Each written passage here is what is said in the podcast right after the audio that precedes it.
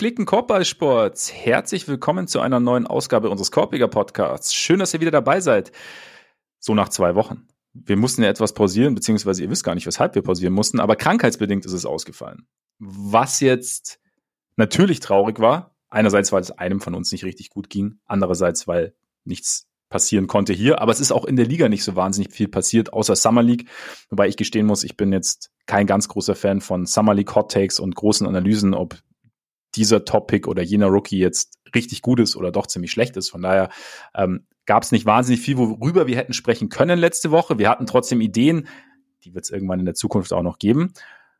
Und heute sind wir zurück mit ganz besonderen Themen. Bevor ich euch sage, worum es heute geht, aber natürlich Vorstellungsrunde, denn er sitzt mir wieder gegenüber der mittlerweile hoffentlich wieder unversehrte. Der deutsche Kendrick Perkins. Auch bekannt als Ole Freaks. Möchtest du kurz erläutern, weshalb du der deutsche Kendrick Perkins bist? Also äh, übrigens, Entschuldigung, bevor wir über den deutschen Kendrick Perkins sprechen, ähm, hier sitzt der deutsche Max Marbeiter und Servus. Servus, grüß euch. Kendrick, wie kam es zur, zur neuen Namensschöpfung? Ach, eigentlich will ich das nicht groß ausbreiten. du hast es angerissen. Du hast es angerissen. Ich kenne die Story, aber ich dachte jetzt, vielleicht möchtest du hier im kleinen Kreis drüber sprechen. Nee, ich, ich möchte eigentlich nur äh, darauf hinweisen, dass die, dass die letzten Tage auf NBA beziehungsweise Basketball-Twitter nicht unbedingt dazu beigetragen haben, dass ich eine positive Sichtweise auf das Journalismusverständnis von Menschen allgemein habe. Da, dabei möchte ich es jetzt für den, für den Moment belassen. Das, das bezieht sich auf äh, meine Wenigkeit als deutschen Kendrick Perkins, das bezieht sich auf gewisse Podcasts, in denen gewisse Aussagen getätigt werden, wofür dann der Interviewer teilweise verantwortlich gemacht wird, weil der Bösewicht hat eine Frage gestellt. Ist absolut nicht okay. Ja. Und naja, so ist es mit, mit Journalismus und mit, mit Meinungen äußern und überhaupt und dazu berechtigt sein. Und naja, ja, carry the hell on. man darf Meinungen nur äußern, wenn sie auch der Meinung anderer entsprechen. Weil naja, und also man, man, man, kann vor allem auch nur qualifizierte Einschätzungen abgeben, wenn man selber auf dem, auf dem Niveau beziehungsweise in dem, in dem Beruf so tätig war. Deswegen ist der einzige Mensch, der über die letzten Jahre Angela Merkel kritisieren durfte, Gerhard Schröder Merkel. gewesen, wie wir alle wissen. Ja. Oder Manuel Neuer. Ja, gut, der, der kann sowieso grundsätzlich wahrscheinlich. Ich, ich weiß auch nicht, ne, aber es waren ein paar gute Tage. Also waren ein paar, paar interessante, waren ein paar aufschlussreiche Tage. Ja, ich, ich, ich muss mal, du hast mir im Vorlauf hast du mir schon so ein bisschen die Hintergründe erzählt. Ich muss mal genau recherchieren. Ich habe es gar nicht so mitbekommen, aber interessant. Was, ich meine, was ich mitbekommen habe, gut, dass wir gleich mit einem weniger kontroversen Thema weitermachen. Auch worauf du ja angespielt hast mit Fragen, die in Podcasts gestellt werden während Interviews, ja, was ja grundsätzlich schon mal ähm, ne, quasi sogenannte Q&A. Ja, es ist unfassbar.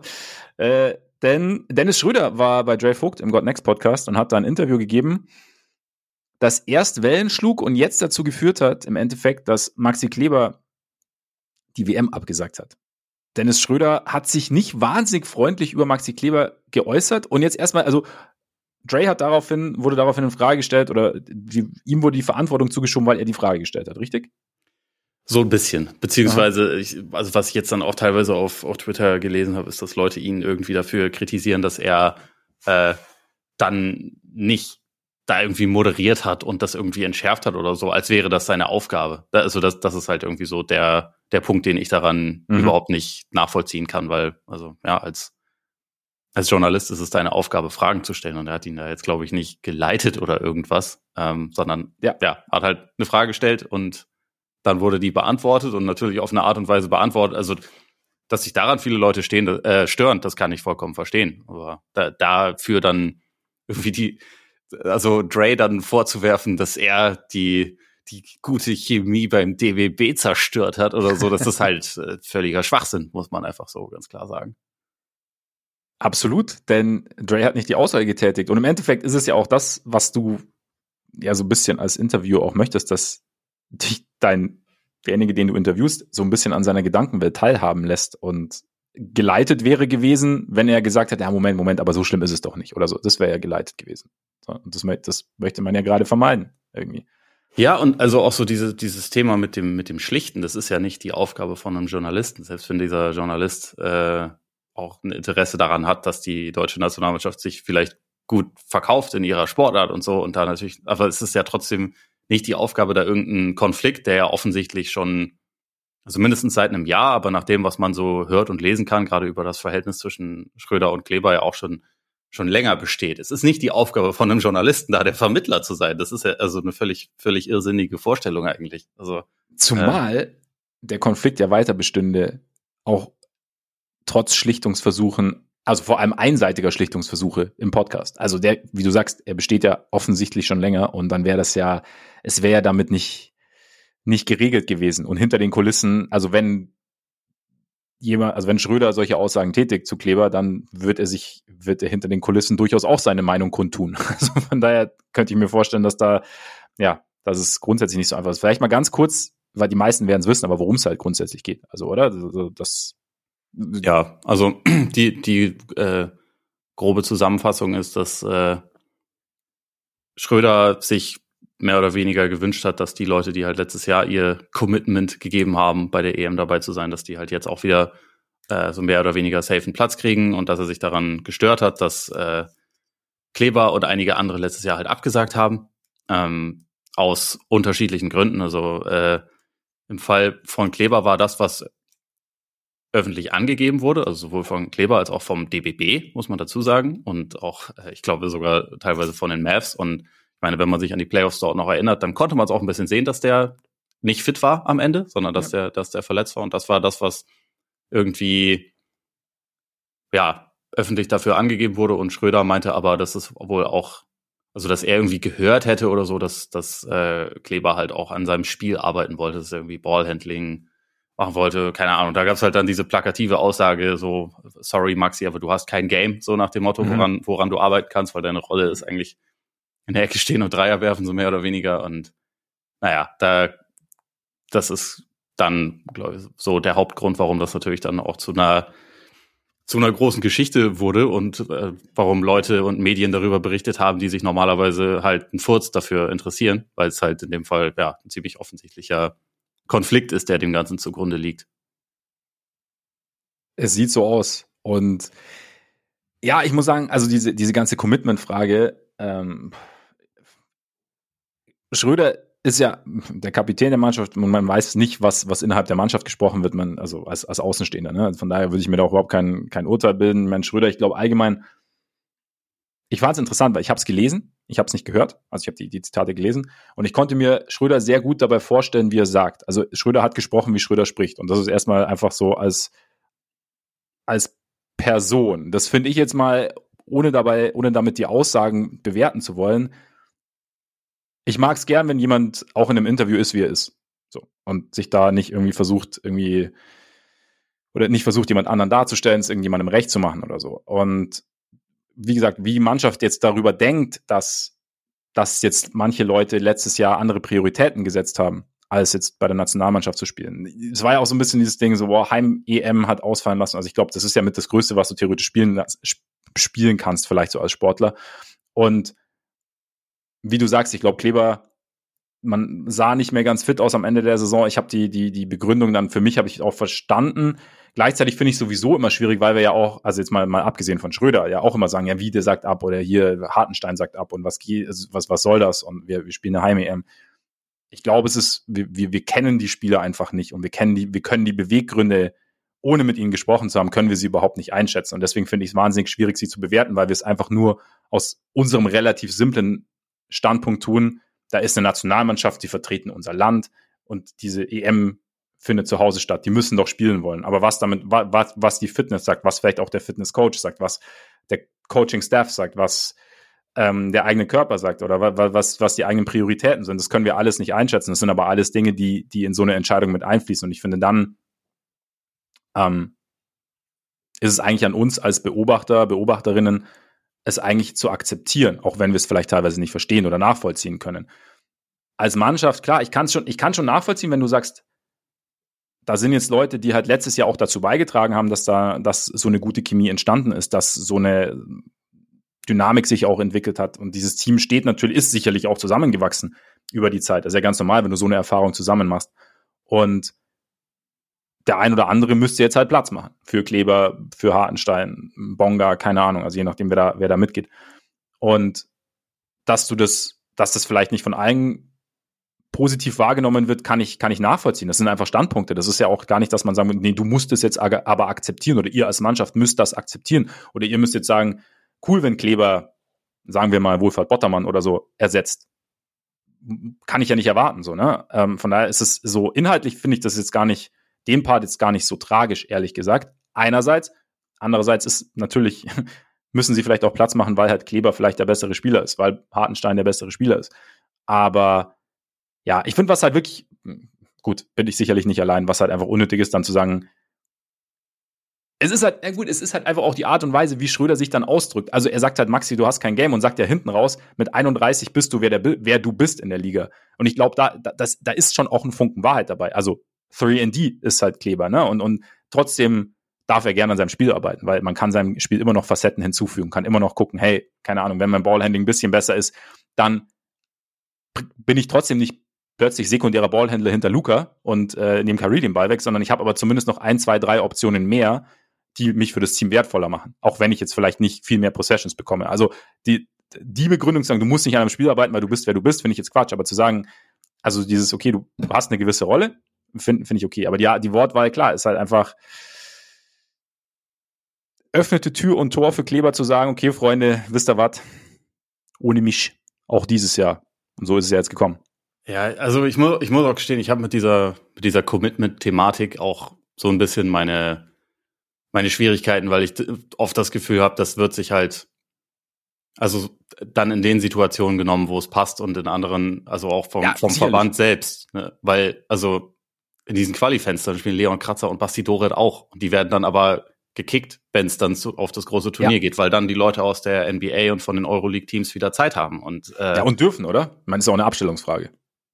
Naja, aber das ist hier nicht der Punkt, sondern die haben dann, also die, die können dann spielen. Das ist halt während der Saison einfach nicht drin, weil das ja nicht geht. Also vom Verein her, aber auch vom Terminkalender her geht's halt einfach nicht. Und ähm, das, da wird das dann auch gemacht. Und hier Robin Benzing, langjähriger Kapitän, wurde letztes Jahr auch kurz vor der EM dann aus dem Kader gestrichen und der war auch immer committed. Also mhm. irgendwie finde ich das halt ein bisschen schwierig, weil es halt einfach bei Nationalmannschaften, gerade im Basketball, wo halt diese diese Fenstersituation momentan ist, wie sie ist und die ja einfach verheerend ist und diese Spielpläne sind auch absolut verheerend und viel zu belastend für die, für die Spieler.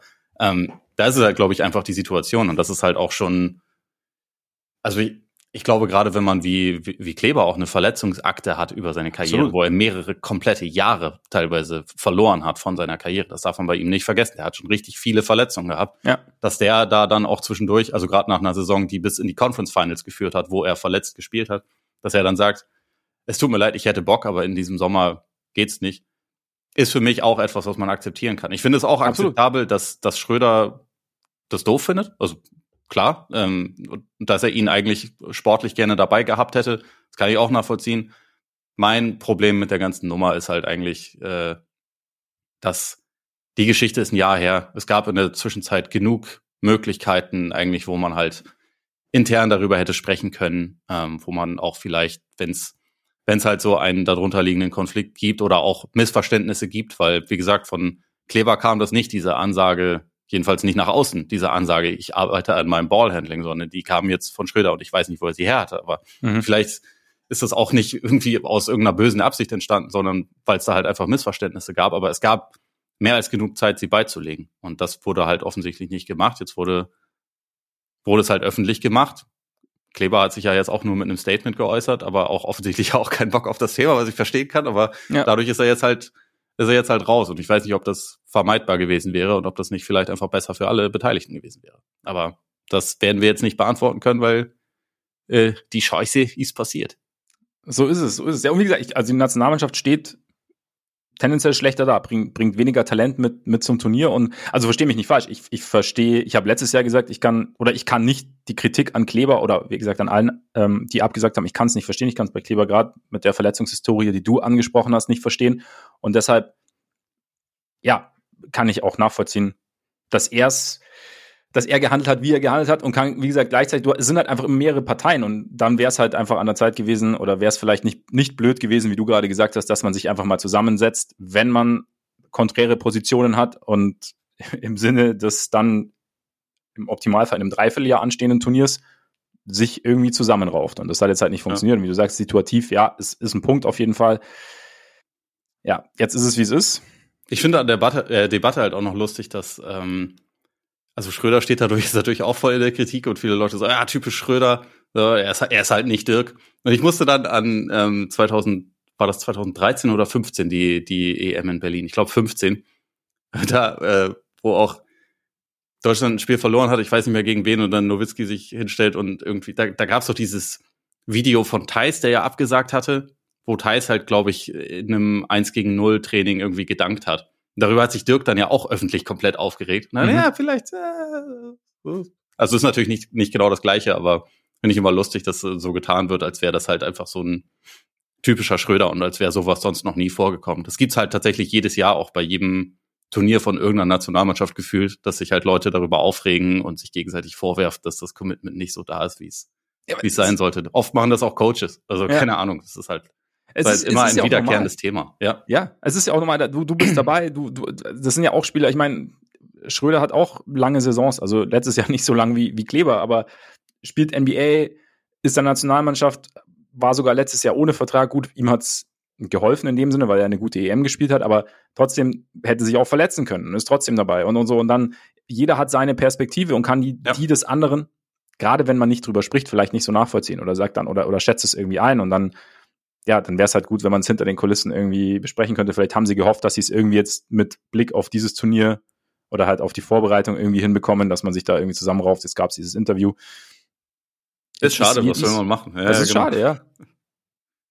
Und jetzt schauen wir einfach mal. Freuen uns trotzdem noch auf die WM. Ja. Also in, mein, in meinem Fall kann ich das bestätigen. In meinem auch. Und Gehen jetzt zu einem ganz wichtigen, zu einem ganz wichtigen Signing vielleicht noch, bevor wir zum eigentlichen Thema kommen. Hast du es? Kommt komplett, komplett aus dem Blauen. Meinst du jetzt Nerlens Noel oder haben die Bulls wieder irgendeinen abgehalfterten nee. Ganoven verpflichtet? Nee, Nerlens Noel zu den Kings. Size ja. und so. Das ist, ist, das, ist es der Gamechanger oder, oder ich weiß nicht, wenn, wenn Nerlens Noel irgendwo unter, unterschreibt, denke ich mir so, ah, okay, nicht schlecht. bisschen Rim Protection, bisschen Athletik unterm Brett. Ist, ist, und gerade bei einem Team wie den Kings denen das da teilweise fehlt. Findest du, findest du gut oder ist eigentlich wurscht? Nö, wurscht ist es, glaube ich, nicht. Also sie hatten schon noch Bedarf an einem zusätzlichen Big und der ja, kennt seine Rolle, wenn er, wenn er gesund ist, ist er, ist er immer noch ein guter Verteidiger, kann halt Minuten übernehmen, wird jetzt, also es wird sich jetzt nichts daran ändern, dass Sabonis natürlich den, den, den Großteil der Zeit äh, absorbiert, aber nachdem sie sowohl ähm, Holmes abgegeben haben, als auch, wenn ich es richtig im Kopf habe, Metu ja nicht mehr da ist, fehlte halt ja. einfach noch ein zusätzlicher Big und das, das kann ja Noel sein. Ja. Also ich finde, so als, als Backup-Big kannst du es wirklich schlechter treffen als, als äh, Noel ist Noel. Denke ich auch. Gerade als Team, bei dem ja Rim Protection immer so ein bisschen Fragezeichen war letztes Jahr auch. Also er ist jetzt nicht der große Gamechanger, wie gesagt, weil du ja auch einen, einen Center hast, der sehr viele Minuten spielt. Und, aber du hast zumindest die Möglichkeit, da mal jemanden hinzustellen. Und du wirst wahrscheinlich die beiden auch würde ich jetzt schätzen, nicht wahnsinnig oft gemeinsam auf dem Feld sehen. Weil, das glaube ich auch nicht. Weil dann, dann der Platz dann doch etwas rar wird, zumal Kollege Fox ja auch ganz gerne mal in die Zone möchte. Also, ne? Ähm, aber sicherlich nicht blöd. Eigentlich geht es heute aber um die Besten. Ne? Die, die, die jeder gern bei der Nationalmannschaft dabei hätte. wir haben. Um Nerlens Noel. Ja, und Nerlens Noel, genau. Nee, wir haben, letztes Jahr haben wir es ja schon mal gemacht, den äh, Top 24 Draft, die besten 24 Spieler uns nacheinander ausgesucht. Und Oles Team fand deutlich mehr Anklang als meins. Krass, dass Kendrick Perkins, der deutsche Kendrick Perkins dann doch die, die, die Massen so mitreißen kann. Ja, sollen, wir, sollen wir die Teams noch mal kurz vorlesen? Wenn du, wenn du das möchtest. Also einfach um, um zu sehen, welche, welche Namen so drin vorkommen. Ja, ja. Ähm, also Team Max war Curry, Butler, LeBron, Durant, Embiid müssen dazu sagen, wir haben es so ein bisschen positional auch äh, gemacht, damit an, ansatzweise echte Teams daraus werden könnten. Ja. Auf der Bank Trey Young, Ja Morant, Jalen Brown, Devin Booker, Bam Adebayo und als Wildcards Zacharias Levine und Siakam. Bei mir Doncic, Tatum, Kawhi, Janis, Jokic als Starting Five. Auf der Bank Lillard, Harden, George, Towns, Davis, Wildcard, Middleton, Zion. Also ich habe zwar da mehrere Leute, die ich jetzt gar nicht mehr in der in meiner Top 24 gerankt habe, mhm. da drin, muss ich gestehen. Aber trotzdem bin ich eigentlich immer noch recht zufrieden mit dem Team, weil manche auch äh, in, in, in meiner Gunst weiter nach oben gekommen sind, als sie zu dem Zeitpunkt äh, dort waren. Ich habe auch einige nicht mehr unbedingt in den Top 24 und ich würde und werde auch einige Entscheidungen anders treffen als, äh, als letztes Jahr. Man muss dazu sagen, du hattest den First Pick und wir ja, also ein, ein absolut windiges Verfahren, wie wir das äh, ausgelost ja, haben. Ne? Also wenn du willst, kannst du heute werden, habe ich mir gedacht. So, okay. Na gut. Ja, weil ich hätte sonst auch den, den Platz überlassen. Aber. Nee, nee, nee, nee, nee. Das ist, ist immer äh, keine, also nicht umsonst haben die Cavs 80 First Picks in, äh, in, in drei Jahren bekommen. Ja, das stimmt. Deshalb müssen wir das, äh, werden wir das auf jeden Fall fortführen.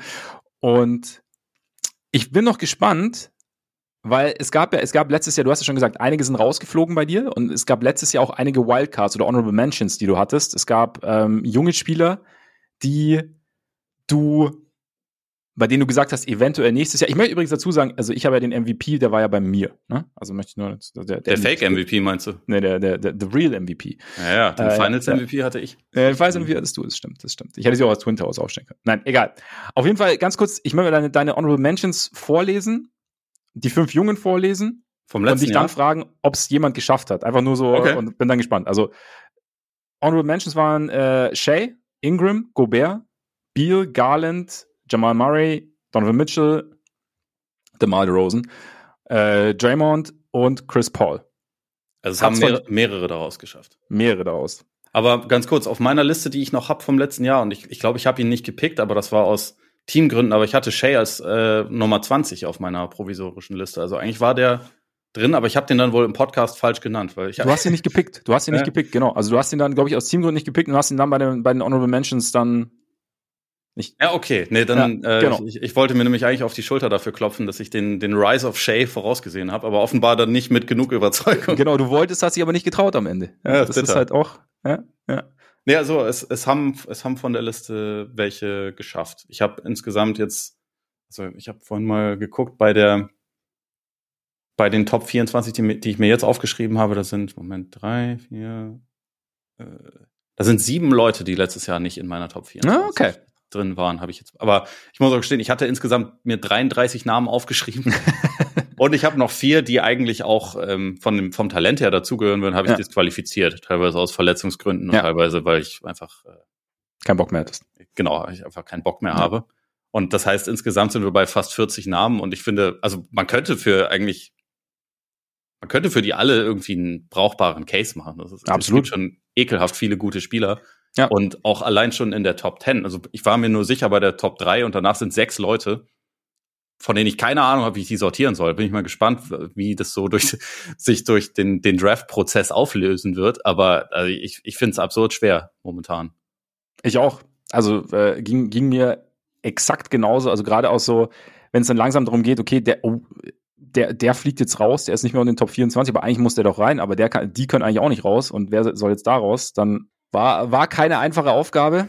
Und was macht man mit den alten Säcken? Also, wir hatten ja letztes Jahr auch ein bisschen drüber diskutiert. Geht es jetzt darum, ein, für eine ganze Saison zu haben? Geht es darum, ja. jemanden in einem Game 7, für, also für ein Spiel zu haben, das man unbedingt gewinnen muss? Geht es äh, um die nächsten Jahre? Genau, mehr so Franchise Cornerstone oder ja.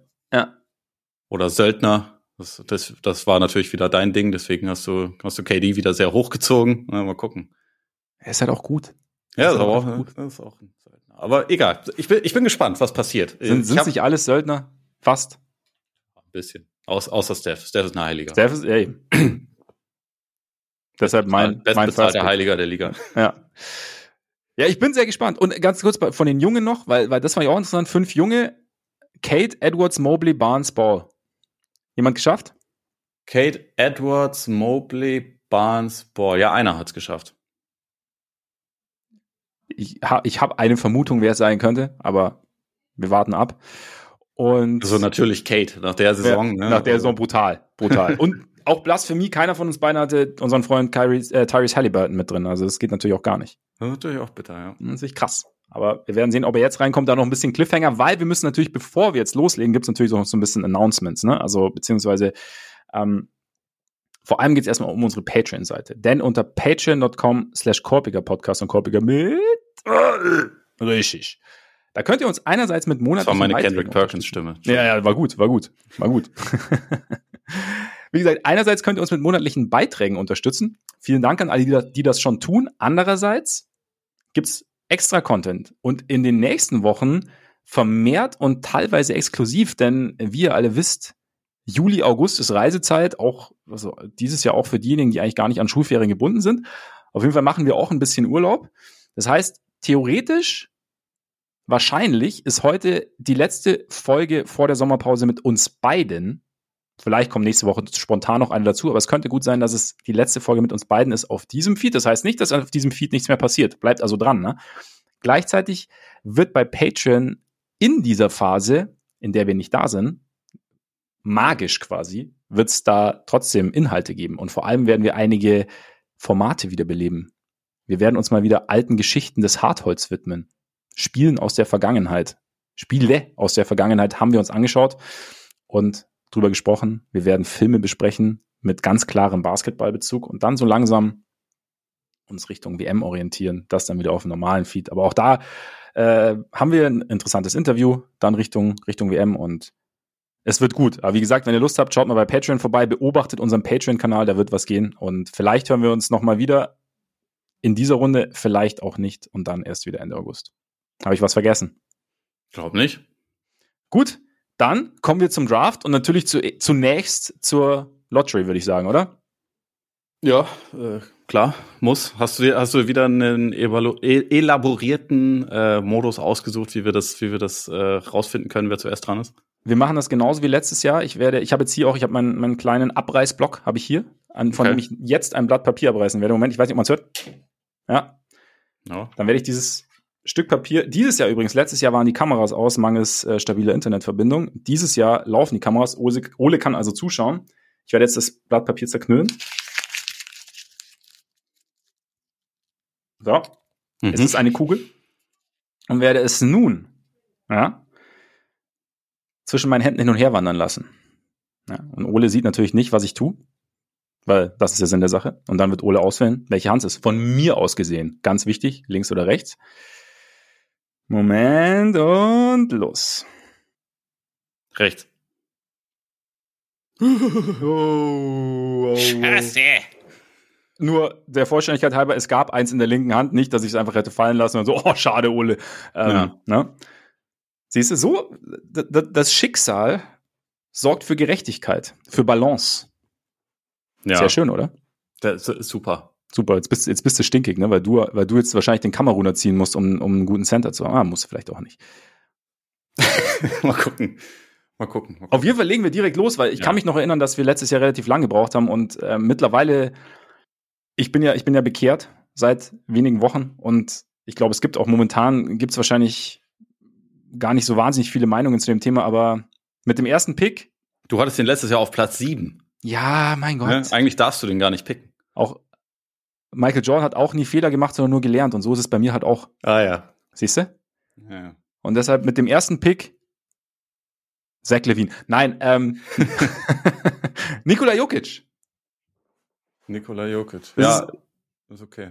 Ist es okay? Ja, irgendwas, also muss ja, oder? Also jetzt erzähl mir nicht, dass du jetzt, weiß ich nicht, Kevin Durant genommen hättest oder oder Jimmy Butler oder oder was auch immer. Kevin Durant würde ich nicht mal in der Top 10 nehmen. Nein, das stellen wir jetzt mal auf Boah, die Probe, das, ist, das, das ist übertrieben. Ja, du, Nein, du hast diese, diese Kendrick Perkins Sache, ich weiß nicht, ob die so weit hergeholt ist, wie du denkst. Ja. ja. Auf Platz zwei, äh, in the Bayou. Ja. ähm, nee, ähm, finde ich, finde ich logisch. Das war auch, äh, also mein, mein einziger Stichpunkt, den ich mir dazu aufgeschrieben habe, war einigermaßen klar, als ich noch dachte, dass ich vielleicht äh, aufnehme. Ich finde, äh, also dass, dass ich vielleicht an eins bin, meine ich. Ähm, hat die letzten Zweifel beseitigt, hat die letzten Zweifel leer, wie Max Marbeiter überstimmt, hat ihnen gezeigt, dass sie, dass, dass sie, naja, auf dem falschen Pfad einfach waren und hat sie ans Licht uh. geführt. Und ich denke. Oder einfach deswegen, genau hinschauen wollten sich, erst all, sich erst aus allen Perspektiven ein vollständiges Bild machen wollten, bevor sie irgendwie zu voreiligen Schlüssen kommen. Ja, oder der hat vorher nie was gewonnen. Der ist nicht gut genug. ne? das, das ist halt immer das Ding. Übrigens, aus, aus dieser Argumentationskette möchte ich mich rausziehen an dieser Stelle. Okay. Ja, ja kann, kann ich verstehen. Nee, also Jokic Nummer eins, klare Nummer. Ähm, Nummer zwei Pick ist für mich auch noch eine klare Nummer, ist Janis, also unsere letztjährige Nummer eins. Ähm, das Einzige, was mir da ein bisschen Sorgen macht, ist die, ist diese Verletzungsthematik, also weshalb er, ähm, also der hat jetzt irgendwie im, im Sommer eine kleine Prozedur noch auf sich nehmen mhm. müssen, aber da er wohl WM spielen kann, also da, da ist er jetzt auf jeden Fall im vorläufigen Aufgebot, gehe ich mal nicht davon aus, dass es irgendwie eine langfristige Nummer ist und dann bin ich eh, frage ich mich teilweise, ob wir, ob er jetzt ein bisschen zu schnell, ein bisschen zu bereitwillig abgeschrieben wurde, weil einfach diese, diese Playoffs, wo er, wenn er gespielt hat, auch nicht bei 100 Prozent war, halt nicht so gut aussah, wie man das, mhm. wie man das eigentlich von ihm erwartet, aber äh, ja, ein paar Tage davor hat auch noch jeder gesagt, das ist der beste Spieler der Welt. Und dann hat Jokic ihm den Titel natürlich abgenommen, aber ja. ähm, es ist auch noch nicht lange her, dass Janis eine Finalserie mit einem 50-Punkte-Spiel beendet hat und irgendwie zwei der legendärsten Plays ever in den Finals so mehr oder weniger back-to-back -back abgeliefert hat. Also der, der ist schon nach wie vor äh, auch, auch immer noch ein absoluter Kandidat für Nummer eins und ich bin mal gespannt, ob er das schafft. Also vielleicht auch mit einem, einem bisschen anderen Setup, mit einem anderen Coach bei den, bei den Bucks, ähm, sich den, sich den Titel vielleicht zurückzuholen, weil defensiv hat er natürlich immer noch einen großen, großen Edge gegenüber Jokic. Offensiv ist Jokic natürlich, also muss man schon sagen, gerade so als Decision Maker der ganze Klasse besser. Aber wenn es so um Two-Way-Impact äh, geht, ist Janis schon auch immer noch eine, eine absolute Macht. Deswegen, ich fühle ich fühl mich wohl mit ihm als Pick Nummer zwei. Er war, letztes Jahr war er ja Nummer eins Pick. Und ich kann mich noch erinnern, weil er da halt auch diese, brutalen Playoffs gegen die, diese Serie gegen die Celtics gespielt hat, die ja dann in sieben Spielen an Boston ging, aber ohne Chris Middleton und so. Und deswegen war man sich da auch einig. Und jetzt, ich würde das, also für mich persönlich hänge ich einfach diese, diese erste Runde nur mit Blick auf Janis nicht so hoch, weil ich bin, also der Sturz war hart.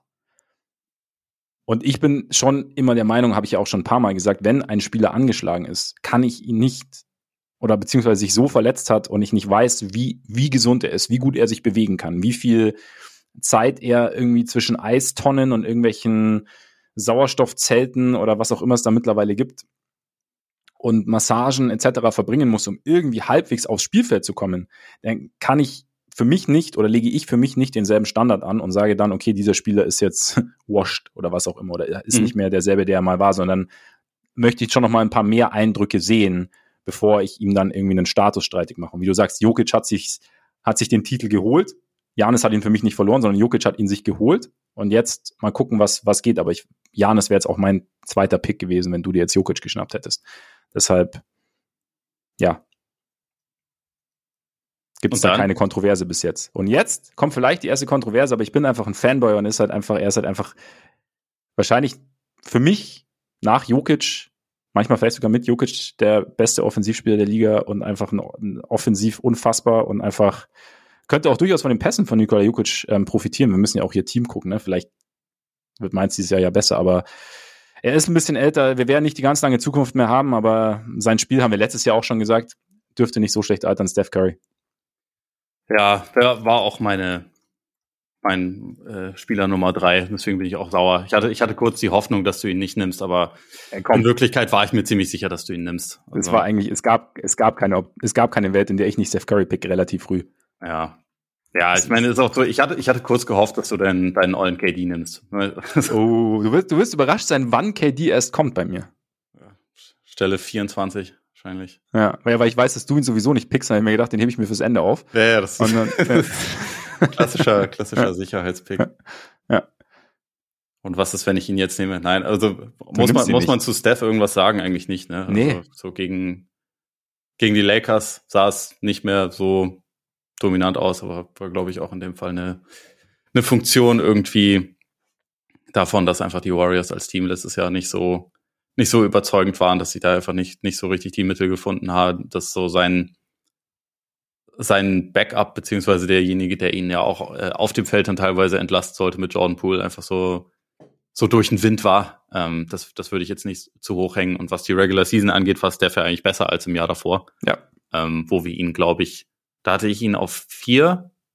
Ich weiß gar nicht, wo ähm, du ihn da auf, auf drei oder vier hast, aber ähm, ja, irgendwie muss man da schon sagen, es ist auch so ein bisschen das, das gleiche Argument wie letztes Jahr. Klar, er ist älter, aber er hat auch eine Spielweise und eine Art von Fitness und eine Art von technischem Skill, wo man ja. eigentlich davon ausgehen kann, dass wenn er sich jetzt nicht irgendwie doll verletzt, dass das auch noch ein paar Jahre auf einem sehr, sehr hohen Niveau weitergehen kann. Also da, da würde ich zumindest irgendwie drauf setzen. Deswegen finde ich auch, also er, er rundet diese Top 3 auf jeden Fall ab und wäre wär ja. da für mich auf jeden Fall auch der, der Spieler, den man da nennen muss. Und dann wird's für mich e-, echt wesentlich komplizierter. Ähm, wie gesagt, ich habe da, ich habe da sechs Namen, die für mich irgendwie in Frage kommen.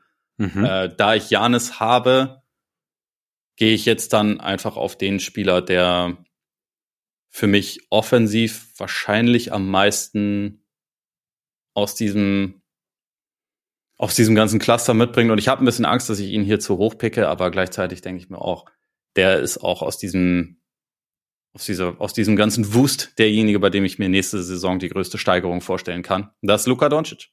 Auch das überrascht mich jetzt nicht an dieser Stelle. Ist er wieder dein MVP-Pick für nächstes Jahr oder? äh, letztes Jahr war es übrigens nicht. Da bin ich davon, davon abgekehrt. Ach, stimmt, du davon abgekehrt. Genau. Ich, in der Folge hast du noch gesagt, dass du ihn wahrscheinlich als MVP wieder picken wirst. Ja, dass es, dass es passieren könnte. Aber da habe ja. ich dann, ja. habe ich Janis, glaube ich, gepickt. Was natürlich auch frivol war. Absoluter Unsinn. Ja, weil ähm, absolut chancenlos gewesen, der Mann. Ja. ja. Ja, finde ich okay, weil ich habe ihn auch, also es wäre auch mal eine gute Teamzusammenstellung. Ich hätte jetzt überlegt, wenn er jetzt, wenn du jetzt jemand anderen genommen hättest, hätte ich überlegt, ob ich Doncic wirklich nehme, weil mit Curry und Jokic, weiß ich nicht, ob du jetzt, ne, ob da jetzt Doncic derjenige ist, den du da dazu stellst. Aber grundsätzlich wäre er auch mein vierter Pick gewesen. So rein, wenn es nur nach Best Player Available geht. War das für dich eine klare Sache? Weil ich habe ich hab mir damit schon sehr, nee, sehr schwer getan. Ich finde, also, man kann auch gut für andere argumentieren hier an der, an der Position. Und Klar war es für mich nicht, wobei ich da die Tendenz schon noch deutlicher vielleicht Richtung Luca ging. Also klar, es ist natürlich so ein bisschen diese One-Way-Geschichte, aber offensiv. Ich bin halt schon so ein bisschen heiß auf seine Saison jetzt, weil letzte Saison war dieses, dieses Up and Down und am Ende wirklich sehr, sehr down, auch teamtechnisch und wie er jetzt, welche Schlüsse er jetzt daraus zieht, also wie, wie er sein Talent noch mehr maximieren kann, will und was halt da noch möglich ist. Und da bin ich halt, also ich könnte mir schon vorstellen, weil er ja durchaus, durchaus ein ehrgeiziger Kollege ist, dass, dass wir da nochmal einen anderen Luka Doncic sehen jetzt nächstes Jahr, weil so, weil es jetzt mal so diese, diese Delle gab sozusagen. Und dann, also ich glaube, er hat halt das Potenzial, halt in diese, nennen wir es mal diese MVP-Phalanx der letzten drei Jahre irgendwie reinzukommen, also mit, mit Janis, Embiid und, und, und Jokic. Und deshalb würde ich ihn, war er für mich vielleicht jetzt noch ein bisschen, bisschen über denen, die jetzt da noch kommen, aber habe ihn da auch, ja, habe ihn, aber es ist jetzt nicht, nicht mega deutlich, dass ich sage, ja, okay, klar, jetzt Doncic, sondern aber mhm. So grundsätzlich. Ja, ich, ich habe gerade gestern im, im echten Leben sogar noch darüber diskutiert mit, äh, mit äh, unserem gemeinsamen Bekannten Simon, der nicht der größte mhm. Fan ist. also mein, mein, mein Argument für, für Luca ist halt irgendwie, dass er von den Fähigkeiten würde ich halt auch sagen, ist er am ehesten derjenige, der der zu den zu den Top 3 aufschließen kann, weil eigentlich ja. sind es bei ihm Sachen es, es hat halt mit Mentalität zu tun, es hat mit ich gehe fit in die Saison zu tun, es hat mit ich finde einen Weg auch noch ein bisschen mehr in, in Bewegung zu sein, wenn ich den Ball nicht habe. Ich committe mich mehr Richtung Defense. Das sind alles Sachen, die er im Prinzip selber kontrolliert und die er in der Hand hat. Das ist jetzt was anderes als hey, Trey Young, ich wäre ich wär gerne zwei Meter zehn groß, ich bin aber nur ganz klein. also ja. bei, und das ist jetzt ein Extrembeispiel, aber bei Doncic sind so die die Fähigkeiten, die er jetzt schon hat, die sind ja schon absurd gut. Und wenn er noch ein paar Sachen halt einfach für sich entscheidet, dass er sie, sie zur Priorität macht, dann kann er da halt auch die Schwächen, die er noch hat, glaube ich, ganz gut, ganz gut angehen. Und ich setze auch so ein bisschen darauf, dass das war jetzt das erste Mal seit vielen Jahren eigentlich, dass er so ein bisschen Dämpfer erhalten hat so in der Saison. Also genau. ich meine, Dämpfer ist auch relativ, ne? Seine Statistiken waren immer noch unfassbar. Er ist auch wieder ins, ins All-NBA First Team gekommen, aber Dallas hat halt die Playoffs verpasst. Und es war keine, keine triumphale Saison. Es war keine Steigerung äh, in Bezug auf das, was sie im Jahr davor geleistet haben, wo sie in die, in die Conference Finals gekommen sind. Und ich habe schon auch ein bisschen die Hoffnung darauf, dass er einfach dadurch realisiert, okay, das war, das war auch von mir nicht ideal. Da, da geht mehr, da muss mehr gehen. Und ähm, Deswegen, also ich meine, wenn er jetzt dann im Oktober einen ganz großen Ranzen hat und man wieder Bilder sieht, wo er, wo er halt irgendwie Bier trinkend und rauchend irgendwo rumsitzt, dann, dann revidiere ich das vielleicht nochmal. Ja. Die, die Gefahr sehe ich auch. Ja, aber ich schätze ihn eigentlich auch so ein, dass er jemand ist, der, der schon den Ehrgeiz besitzt, um jetzt halt mit einer anderen, mit einer anderen Anstellung, äh, Einstellung nochmal ranzugehen. Geht mir ganz genauso. Deshalb kann ich deinen Pick nachvollziehen und bin jetzt dran und passt jetzt eigentlich auch ganz gut so in mein Team. Nehme an fünf deinen Freund Jason Tatum. Ist es so? Es ist so. Interessant. Gut, in das Team passt er natürlich wirklich ganz gut rein. Das muss man schon sagen. Ja. Ja, äh, äh, argumentiere. Jason Tatum, also wir, ich, ich kann mich noch, was heißt, ich kann mich erinnern, ich habe die Folge vorhin heute Morgen noch angehört. Äh, du hast gesagt, Jason Tatum, also in Bezug auch auf Embiid, Jason Tatum lebt in den Conference Finals. Und ich habe Jason Tatum mittlerweile in sehr, sehr vielen großen Spielen sehr, sehr große Leistungen abliefern sehen. Und ich sehe Jason Tatum verteidigen, ich sehe Jason Tatum, der sein Passing verbessert, der größtenteils ein unfassbar guter Scorer ist, der teilweise vielleicht am Ring ein bisschen besser finishen kann, der aber grundsätzlich ähm, Teams schon in wichtigen Situationen getragen hat, der, wie gesagt, defensiv alles mitbringt und das auch sehr, sehr oft einzusetzen weiß, der jetzt auch mehr Verantwortung übernehmen soll, haben wir ja auch gesagt nach dem, nach dem Smart Trade. Ich bin sehr gespannt, was, was das mit ihm macht, wie, wie er dann noch mehr sozusagen nicht nur, nicht nur spielerisch, sondern auch also einerseits, was das, was das Ballhandling natürlich angeht oder beziehungsweise die, die Creation angeht und andererseits aber auch so als, als Leader generell, wie er, wie er die, wie er die ganze Sache angeht. Aber er ist für mich, wir, wir hatten ihn letztes Jahr am Anfang der Saison in der MVP-Konversation, da ist er so ein bisschen raus, ähm, aber so vom, vom Skillset her, ich finde ihn schon einen, einen sehr, sehr kompletten Spieler. Er ist jetzt vielleicht, er hat jetzt vielleicht nicht dieselbe, das ganz gleiche Offensivtalent oder selbe Offensivtalent, wie es jetzt Doncic zum Beispiel hat. Aber ich finde halt dieses, das Körperliche, das, das Physische, das er mitbringt, ähm, plus die defensiven Fähigkeiten, plus, dass er ein, eigentlich ein mehrdimensionaler Scorer ist, auch wenn, wie gesagt, das am Ring nicht immer optimal ist, aber das kommt immer mehr, finde ich, äh, macht ihn für mich eigentlich zu einem sehr, sehr runden Spieler. Auch mit Blick darauf eben, dass er sich, wenn er nicht gerade direkt am Anfang von Spiel 7 umknickt, in großen Momenten relativ selten zurückhält. Ja. Ja, ich, also, ich finde auch, also was ihn so in der, in der Gruppe von Spielern, die, die da jetzt so kommen, für mich auch ein bisschen, bisschen abhebt von den anderen, ist, dass er halt einfach super belastbar ist und dass, mhm. dass man sich eigentlich darauf verlassen kann, dass der ja. in der Regel zur Verfügung steht. Und ich glaube auch, dass sein, dass er vielleicht so, wobei Single Game Ceiling, da kann man jetzt eigentlich auch nicht sagen, dass das nicht äh, ausgeprägt ist bei den Spielen, die er dann teilweise abreißt. Ne? Also es, es gibt halt, es gibt bei ihm vielleicht ein paar mehr so. Er hat manchmal halt schon immer noch so offensive, wirkliche ähm, Spiele, wo es halt, wo es halt dann sehr mies aussieht. Ne? Also da, das kommt bei ihm schon ein bisschen häufiger vor als bei bei anderen absoluten Topspielern, ja. aber ja. selbst in den Spielen hat er dann in der Regel noch einen ziemlich positiven Einfluss als Verteidiger teilweise als, als Playmaker und so. Und ähm, deswegen finde ich den Pick hier auf jeden Fall voll in Ordnung. Ich hatte ihn bei mir auf, auf sechs stehen, aber ähm, ich, ich kann es auch je nach äh, Teamkonstellation natürlich gut verstehen, wenn man ihn hier pickt. Und das äh, hilft mir jetzt natürlich nicht, weil, äh, weil ich einfach, ich meine, ich, ich versuche jetzt auch ein bisschen strategisch zu denken, ne? weil, oh. weil die, äh, die Leute, die jetzt hier in der Verlosung sind, sehr unterschiedlich sind, auch was die, was die Sympathieverteilung angeht. Und wen könnte ich nehmen als nächstes? Also, ja, genau. Das also ist, man will den Leuten ja auch in die Suppe spucken. Ja, ja. Ähm, und ich nehme jetzt hier dann einfach mal als, als klassischen. Nee, weißt du was? Ich gehe ich geh einfach mit meinem, mit meinem Gefühl. Ich nehme hier Jimmy Butler. Ich weiß dann, dass du deinen, deinen Liebling als nächstes nehmen wirst und das ist für mich okay weil in den Playoffs mittlerweile verlasse ich mich tatsächlich nach insgesamt vier Jahren, wo er in Miami ist und wo er in drei dieser vier Jahre einer der drei besten Spieler der Playoffs war, verlasse ich mich auf Jimmy Regidius Butler, der letztes Jahr auch in der Regular Season, obwohl er da jetzt, also er hat nicht so viele Punkte gemacht oder so, aber so von den Advanced Stats her war der da auch ein Top 5 Spieler und eigentlich so jemand, der in der MVP-Konversation hätte sein können und unfassbar gut und ähm, also ich hätte ihn da jetzt nicht als MVP gepickt und ich habe natürlich auch ein bisschen die, die Sorge bei Butler, dass die, dass sein Alter sich dann irgendwann doch noch mal ein bisschen meldet, aber gleichzeitig denke ich auch, das ist ein relativ oder ein sehr fitter Spieler, der sich auch ganz gut pacen kann und der, also ich kann mir schon vorstellen, dass er noch ein paar Jahre auf einem sehr hohen Niveau hat und deswegen, ich pick ihn hier in Wirklichkeit wahrscheinlich ein bisschen zu früh, aber es ist für mich okay, weil ich möchte den in meinem Team haben, diesen alten, diesen alten Psychopathen. Ich möchte, dass irgendjemand nachts dribbelt. und die anderen wach hält. die anderen wach hält, genau. genau.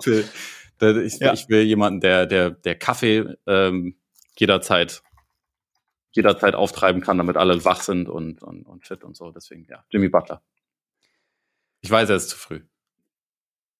Vielleicht. Ich kann aber alles nachvollziehen, weil ich, bei mir stand jetzt auch an sechs, tatsächlich. Einfach, ist es so? Ja, weil ich einfach diese, also Krass. Regular Season nicht, aber es ist halt einfach eher, und, und Playoffs, es gab dann auch hinten raus, war es dann nicht mehr ganz so wie am Anfang. Also es gab ja auch diese, auch da, also die Art und Weise, wie er in, im Garden umgeknickt ist gegen die Knicks. Ich kann mir nur, ich kann mich nur an Eric Spoelstra's Fuck Me oder irgendwas, was man von seinen Lippen oder einfach nur Fuck äh, ablesen konnte, erinnern. Und deshalb Butler einfach, ne, also weil, weil Butler ist genau der Spieler, der, den du halt in Situationen haben willst. Und deshalb kann ja. ich es nachvollziehen, dass du ihn gepickt hast. Übrigens wegen Regular Season nur ganz kurz, ne? Winshares letzte Saison, Platz 1 Nikola Jokic, Platz 2 Domantas Sabonis, Platz 3 Jimmy Butler. Ja, dann bist du Winshares pro 48 Minuten, Platz 1 Nikola Jokic, Platz 2 Jimmy Butler. Also der, das ist schon, der war, der war schon der kann gut. was. Ja, absolut. Er kann Und was. Also gerade so dieser, dieser Two-Way-Faktor, dieses Game Manager-Dasein, da ist er halt auch mittlerweile besser als fast alle anderen. Irgendwie, oft hat man das Gefühl, auf der anderen Seite ist jemand, der, der eigentlich besser sein sollte, aber in der Regel, also jetzt vielleicht abgesehen von Jokic in den Finals, aber in, in der Regel schafft Butler das halt auch auf der, also auf Augenhöhe oder teilweise besser zu sein, wenn es drauf ankommt. Und deswegen ist das so ein Typ, den, den braucht man im Team. Ja, und ich freue der, mich. Der motiviert dann auch meinen, meinen Freund Luka Doncic dazu, Eben. Äh, sich endlich mal den Arsch aufzureißen. Auch, auch nachts zu dribbeln im Hotel. Ja, absolut. Ja, ja. Statt, statt noch mal eine zu rauchen und ein Bierchen zu trinken. Eben. Das ist doch gut. Ich, ich freue mich für dich, dass du Jimmy hast. Wobei Kaffee und Kippe. Äh, Kaffee und Kippe ist auch gut. Ja. Vielleicht motiviert auch Luca Jimmy zur Kippe, zum Kaffee. Ja, das kann natürlich auch sein. Weil, ne? Luca ist ja, ist ja ein charmanter Kollege. Dann geht alles den Bach runter. Dann sagt Jimmy vielleicht, na gut, Gib, gib mir mal eine. Nein, ähm, oh, da kommt der siebte Pick. Hast du einen Cheek? Hast du einen Cheek, genau. Ja. Nummer sieben. Soll ich es tun? Auch wenn er die sieben abgegeben hat. Meinst du? Exakt. Kevin Durant. Ja. Passt doch ganz gut in mein Team rein, finde ich. Flügel, Flügelzahne Tatum Durant ist schon okay. Aber kann Durant das akzeptieren, wenn, wenn Steph Curry mehr im Rampenlicht steht als er? Und wenn die Fans ihn mehr mögen? Nachdem er mittlerweile so alt ist, glaube ich, ist ihm alles egal. er ist jetzt sowieso zum Nihilisten geworden, meinst du? Genau, genau. Hauptsache, Hauptsache Hupen. Also okay. mit Doppel-O, nicht mit U. Ja. Ja. Deshalb, und ich, ich glaube, ich muss gar nicht mehr viel begründen bei, bei Durant, also warum ich ihn picke. Ne? Nicht, wir, wir wissen alle, dass du ihn Er ist der, wie gesagt, er ist für mich eigentlich der ultimative Basketballer und so. Ich habe ja schon ein paar Mal darüber gescherzt, wo er bei mir steht. Ähm, soll, ich, soll ich dir sagen, wo er bei mir wirklich stand auf meiner provisorischen Liste? Wie gesagt, wo alles irgendwie fluide ist? Ja. Neun. Ja, aber, aber das fühlt sich für mich auch zu hart an. Also gleichzeitig, ja, weil ich natürlich auch denke, so in, in einzelnen Spielen fürchtet man das schon, wenn dieser, dieser riesige Oktopus auf der Gegenseite ist, der von überall werfen kann. Aber ich habe bei ihm einfach mittlerweile schon ein bisschen mehr Fragezeichen, ob er mal oder ob er noch mal eine Saison und dann auch eine Playoffs wirklich spielen kann und zur Verfügung steht. Und dass er jetzt ja. die letzten beiden Male, wo er in den Playoffs war, finde ich absolut nicht so gut war wie in der Regular Season. Also, ich meine, mhm. sowohl mit Brooklyn gegen Boston, wo sie gesweept wurden und wo er über drei Spiele wirklich absolut nicht aussah wie KD. Und dann letzte Saison, ähm, also da seine sein Scoring-Volumen war hoch, aber so effizienzmäßig war er halt nicht so gut. Und da frage ja. ich mich halt dann, also ich meine, er war immer noch gut, aber er war jetzt halt nicht so dieses, hey, das ist der beste Scorer ever Niveau, wo, was man von ihm irgendwie eine Zeit lang mal gesehen hat. Und ich finde, er ist defensiv schon auch, also er ist ja auf jeden Fall nicht schlecht, aber vielleicht schon eher einen Schritt langsamer geworden, als es mal war. Und deswegen, das sind halt bei mir dann schon ein paar mehr Fragezeichen, als man eigentlich bei so einem Typen haben sollte, wo ich eigentlich auch, also wie du ja trotzdem der Meinung bin, von den Fähigkeiten her ist er über alle Zweifel erhaben. Aber ja. es kommen halt noch so ein paar andere Sachen hinzu. Ich meine, was man bei den Playoffs sowohl dieses als auch letztes Jahr war er ja kurz vorher, also er kam ja frisch aus Verletzungen, mehr oder weniger. Also dieses Jahr war es ja wirklich ganz kurz davor, plus dann noch neues Team. Das Jahr davor war es, glaube ich, auch nicht so weit weg. Also, und dann ist es halt schon so, sich, sich einen Rhythmus spielen und, und klar, wie bei Durant, ich bin dann auch immer so, sag dann auch immer, ja, der, der, der kann das, so, ne? Aber es ist dann trotzdem nicht so einfach. Es ist jetzt vielleicht auch ein bisschen, man muss auch sehen, ob es halt noch geht. Wie gesagt, er ist jetzt auch nicht mehr der Allerjüngste, aber so von den Fähigkeiten ist er halt einfach, ja, finde ich ihn immer noch brutal. Ja, ja, ist er, ist er absolut. Jetzt bin ich gespannt. Ja, ich auch. Weil, mal gucken, welches Wort gleich aus mir rauskommt. Äh, es sind zwei Leute, die ich hier jetzt als die, als die Top-Kandidaten habe und irgendwie der Verstand sagt das eine und das Herz sagt was anderes. Aber. Wer spricht? Tja. Ach, weißt du was? Ich nehme jetzt einfach, ich nehme jetzt einfach Anthony Davis. Oh, wow, okay. Okay. Ich erkläre es nicht. Doch, ich erkläre es. Aber äh, nee, passt. Das ist auch äh, unkontrovers. Also er ist, er ist für mich nicht nicht zwingend eine, eine offensive Nummer eins so im klassischen Sinn, was die Creation angeht, aber als Offball beziehungsweise als zweite Option ist er so ungefähr das, das Maximum, was man sich wünschen kann. Ich finde, dass die, dass die Kritik da teilweise an ihm völlig, völlig überzogen daherkommt, weil er einfach jemand ist, der, der schon gefunden werden muss, so ein bisschen, der ein bisschen mhm. Gefüttert werden muss, der aber halt auch ähm, dann einen unfassbaren Wert mitbringt und der gleichzeitig halt der, der wertvollste Verteidiger ist momentan, meiner Meinung nach, wenn er, wenn er in den Playoffs ja. halt zur ja. Verfügung steht, weil er einfach jemand ist, der der komplette, der komplette Offensiven mehr oder weniger zerstören kann. Ähm, mehr als jeder andere. Also es gibt da für mich noch zwei andere Kandidaten, die, die ihm nahe kommen, aber also allein schon aufgrund der Größe ähm, hebt er sich da dann für mich auch noch mal ein bisschen ab und deswegen auch ihn nehme ich wahrscheinlich eher zu hoch, aber wenn ich sehe, wie, wie offensiv lastig dein Team schon wieder ist, brauche ich ja auch Defense. Deswegen. Ich, ich werde dich aus der Halle schießen, mein Freund. Ich, ich, ich, äh, ich glaube, ich habe jetzt zumindest ein paar Leute, die sich, die sich damit messen können. Und Luka Doncic. Und Luka Doncic, den Jason Tatum an die Kette legen wird. Ja, wahrscheinlich. Ja. Aber Davis kann ich, ja, ja, also ich habe ihn, ich hatte ihn ursprünglich nicht in den Top 10 auch so ein bisschen wegen der offensiven Limitierungen und diesen, diesen Spielen auch in den Playoffs, die einfach, in denen er halt offensiv wirklich sehr, sehr wenig, ein sehr, sehr kleiner Faktor ist oder teilweise für, für meine Begriffe auch ein zu kleiner Faktor für den Stellenwert, den er eigentlich im Team hat. Also das ist so ein bisschen, mhm. das, und deshalb habe ich ihn, also aber nicht viel, ich glaube, ich hatte ihn an, an elf oder so. Ich, ähm, ich hatte ihn kurz sogar mal auf fünf gesetzt bei mir. Äh, weil, genau, aber dieses Defense, der Defense, die Defense, die Defense ist so gut, dass du ihn theoretisch, dass du ihn ja auch hättest höher nehmen können, finde ich. Also ich, Davis finde ich echt ein, ein Spezialfall einfach, weil und, weil und wenn wenn die Offense da ist, dann dann hast du ihn an beiden Enden und dann kannst du ihn auch an ja Top 5, ja. Äh, er war auf jeden Fall für mich dieses Jahr einer der Leute, die im Vergleich zum letzten Jahr mit den mit den größten Sprung gemacht haben. Ja. Und auf ein Argument dazu komme ich gleich nochmal, wenn wir wenn wir einen anderen Spieler dann gepickt haben. Aber das, ja. das, das können wir dann machen. Jetzt äh, Nummer neun bist du, glaube ich, ne? Nummer neun.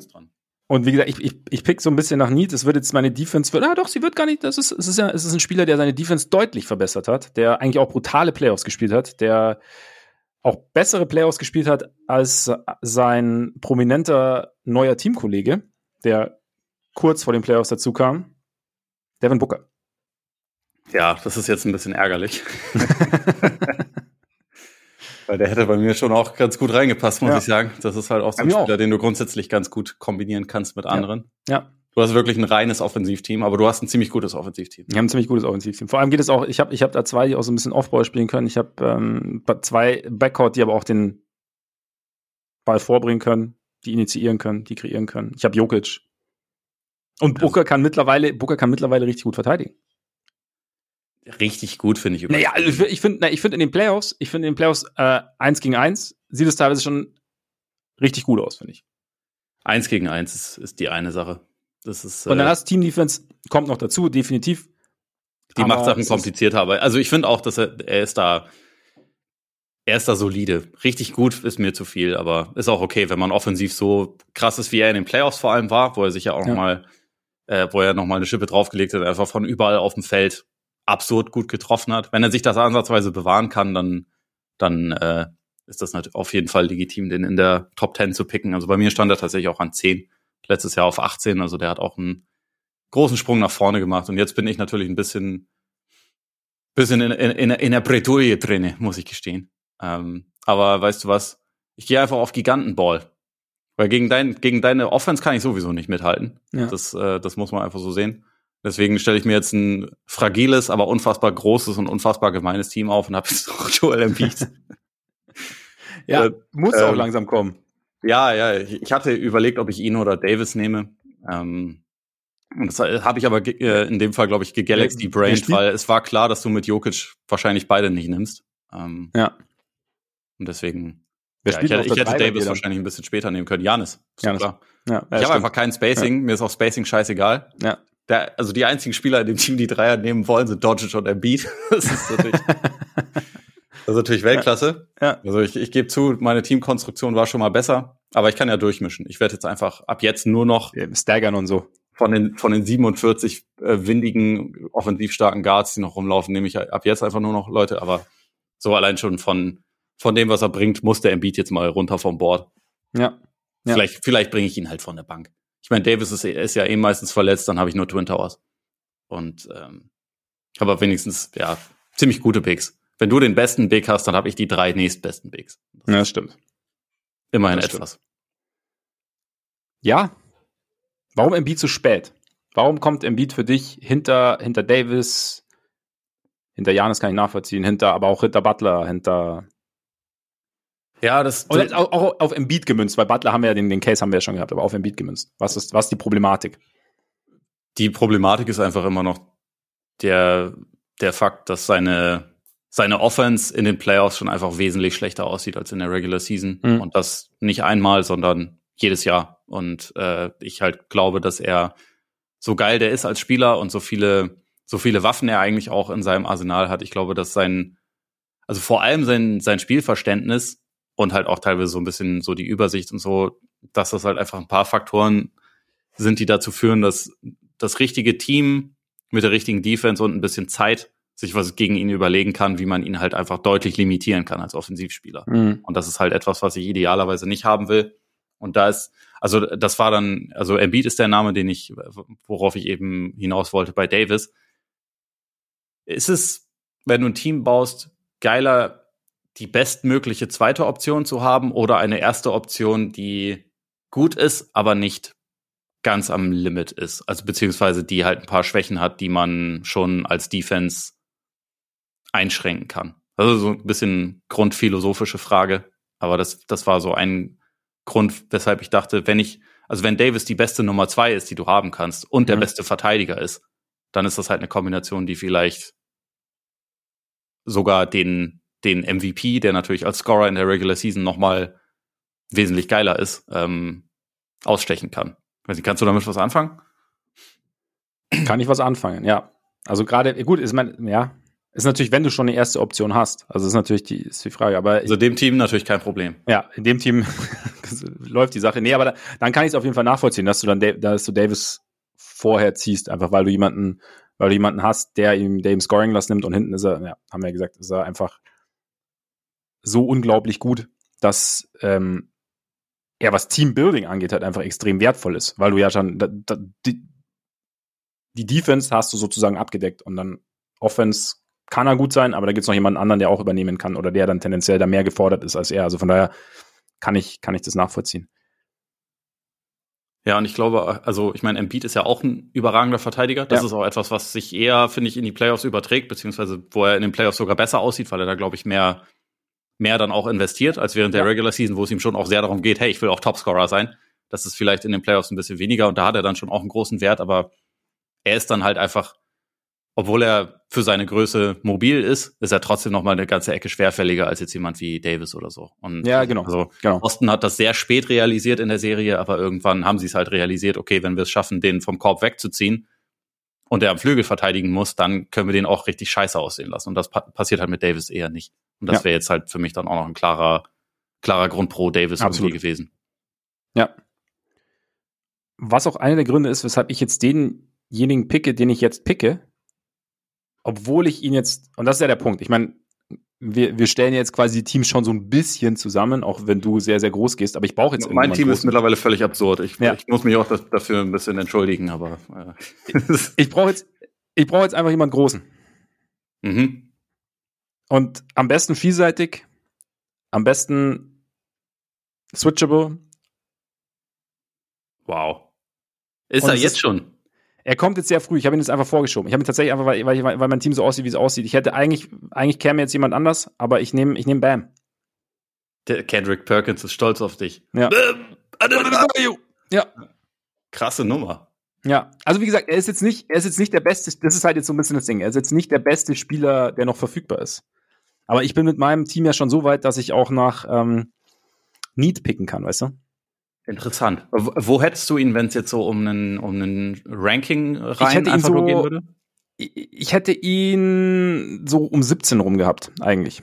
Naja. Ah ja, okay, damit kann ich was anfangen. Ich, ich hatte ihn auf 19 stehen. Von ja. äh, letztes Jahr 24 ist er, ist er hochgesprungen, aber ich denke ja. halt auch gerade so aufgrund dieser, dieser krassen Vielseitigkeit in den Playoffs und auch der Tatsache, dass er zwar kein überragender, aber ein guter Offensivspieler ist, ist das schon auch einer, den man irgendwie in seinem Team haben will. Und also, mhm.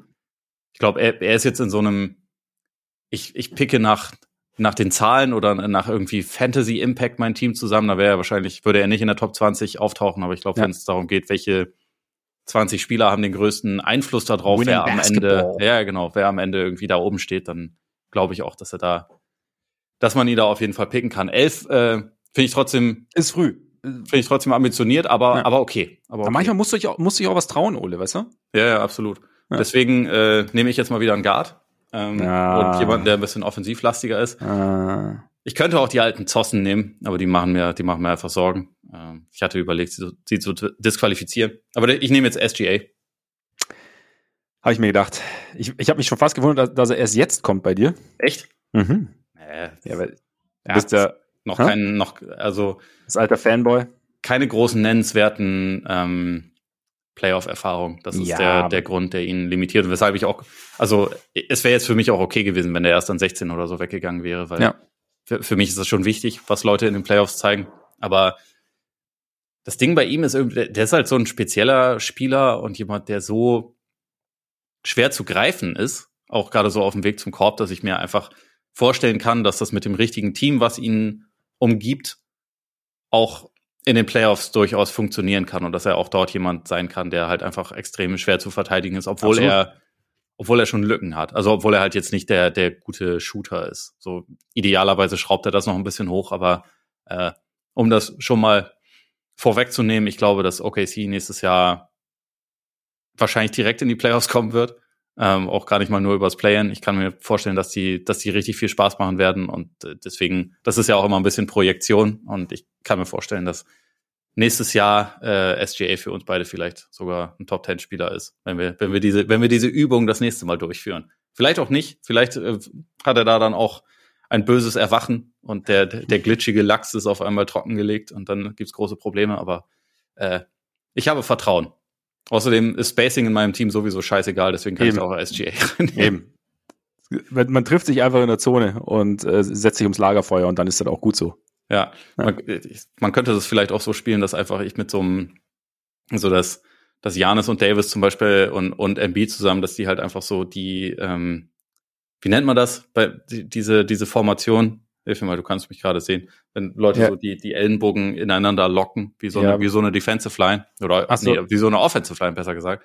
Wenn die halt ja. einfach vor dem Guard dann so quasi den, den Weg freiräumen und da dribbelt einer alleine und wirft ihn dann rein. Ja, das ist eigentlich möglich. Das kann man, es gab, kann man es gab vor ein paar Jahren mal so eine, äh, ich glaube bei Reddit so eine legendäre Frage, ob das eigentlich erlaubt wäre, dass vier Leute einfach so einen, so einen menschlichen Kreis um Steph Curry bilden und der immer werfen kann. Äh, und ich glaube, mit dem Team, das ich jetzt zusammenstelle, ist das vielleicht. Wäre das möglich? Ist das vielleicht sogar nötig? ja, dann würde ich aber noch Wemby picken, der sich dann einfach davor stellt und immer, weißt du? Ja. Da ist egal, auch wenn er drei Meter dahinter steht dann. Ja, die müssen ihm einfach nur den Weg bis zur Freiwurflinie ungefähr freiräumen und ja. von da kann er dann ja einen Korbleger machen aus dem Stand. Ja. ja. Kein Ding. Hast du, hast du Wemby auf deiner Liste? Nein, ich habe Wemby nicht auf meiner Liste. Da, da würde ich gerne, da würde ich gerne ein NBA-Spiel sehen. Ja. Oder vielleicht auch. Fair. 82. Aber, ja. 82, muss er drei Jahre warten. Achso, weil er immer, verletzt ist. Der heutigen NBA, ne, Load Management. Achso, ja, das stimmt, das stimmt vor allem. Ne? Nächster Aber, Pick. Ja, äh, Shay kann ich verstehen. Ich hatte Shay auch tatsächlich in der Range jetzt.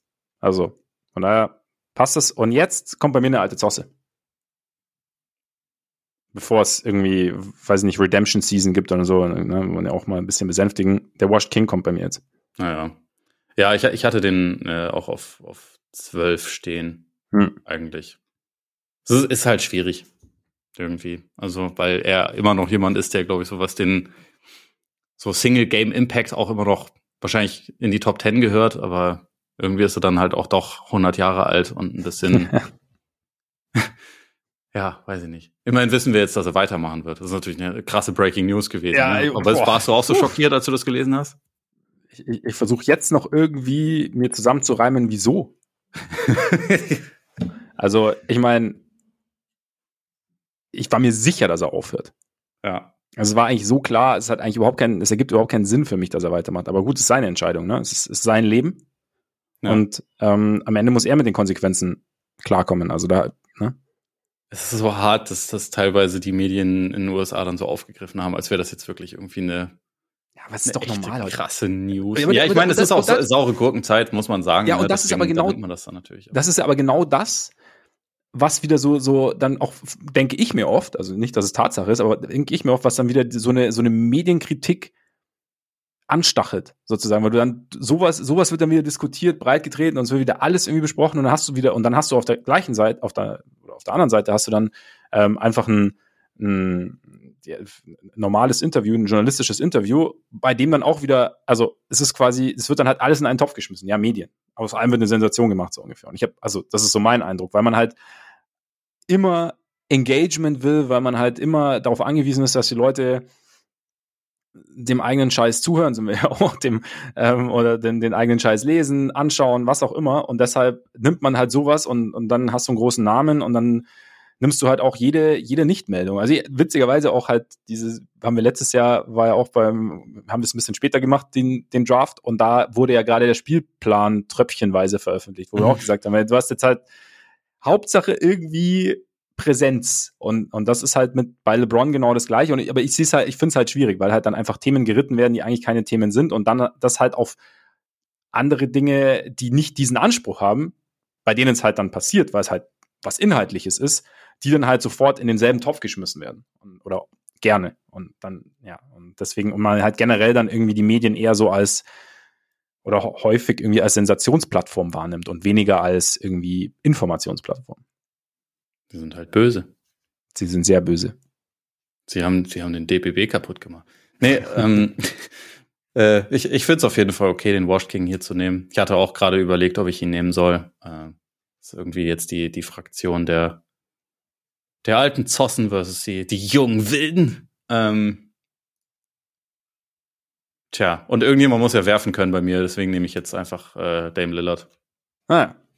Geile Saison gespielt. Okay alter Mann, aber äh, ein, ein, ein wurfstarker Mann. Ja, äh, Zeit wird's, Ole, Zeit wird's. Ich habe ein, ich habe ein Team, das defensiv gut genug ist, dass er, ja, das dass er okay, auch. dass er zurechtkommt. Ja, ja.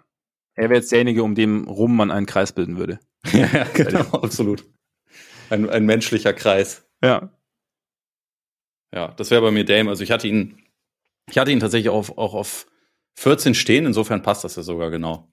Das passt sehr gut. Einen Spieler, den ich davor noch hatte, noch nicht genommen habe, aber da habe ich mich jetzt einfach mal aus Gründen dagegen entschieden. Bin mal gespannt, wann der auftaucht. Ich hatte ihn auf, ich hatte ihn auf 15, glaube ich. Also aber auch so, so in der Range. Und jetzt bin ich. Ah, haben wir genug gesehen letztes Jahr in den Playoffs, in diesen paar Spielen?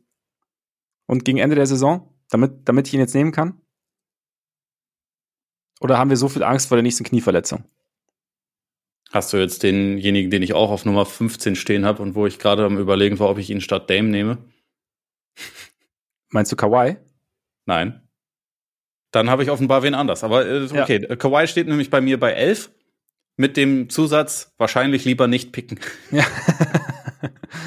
ja, und ich bin jetzt gerade so ein bisschen hinterhergerissen, aber ich glaube, ich nehme ihn einfach, weil ich kann ihn auch gut, ich kann auch noch so ein bisschen Defense und ähm, ne, kann ich kann ich noch brauchen und er ist halt er hat halt in dieser Phoenix-Serie, also auch wenn, wenn sie viel zu kurz war, wieder aus seiner und Clippers Sicht für ihn, hat er halt schon wieder gezeigt, wie unfassbar gut er halt noch ist.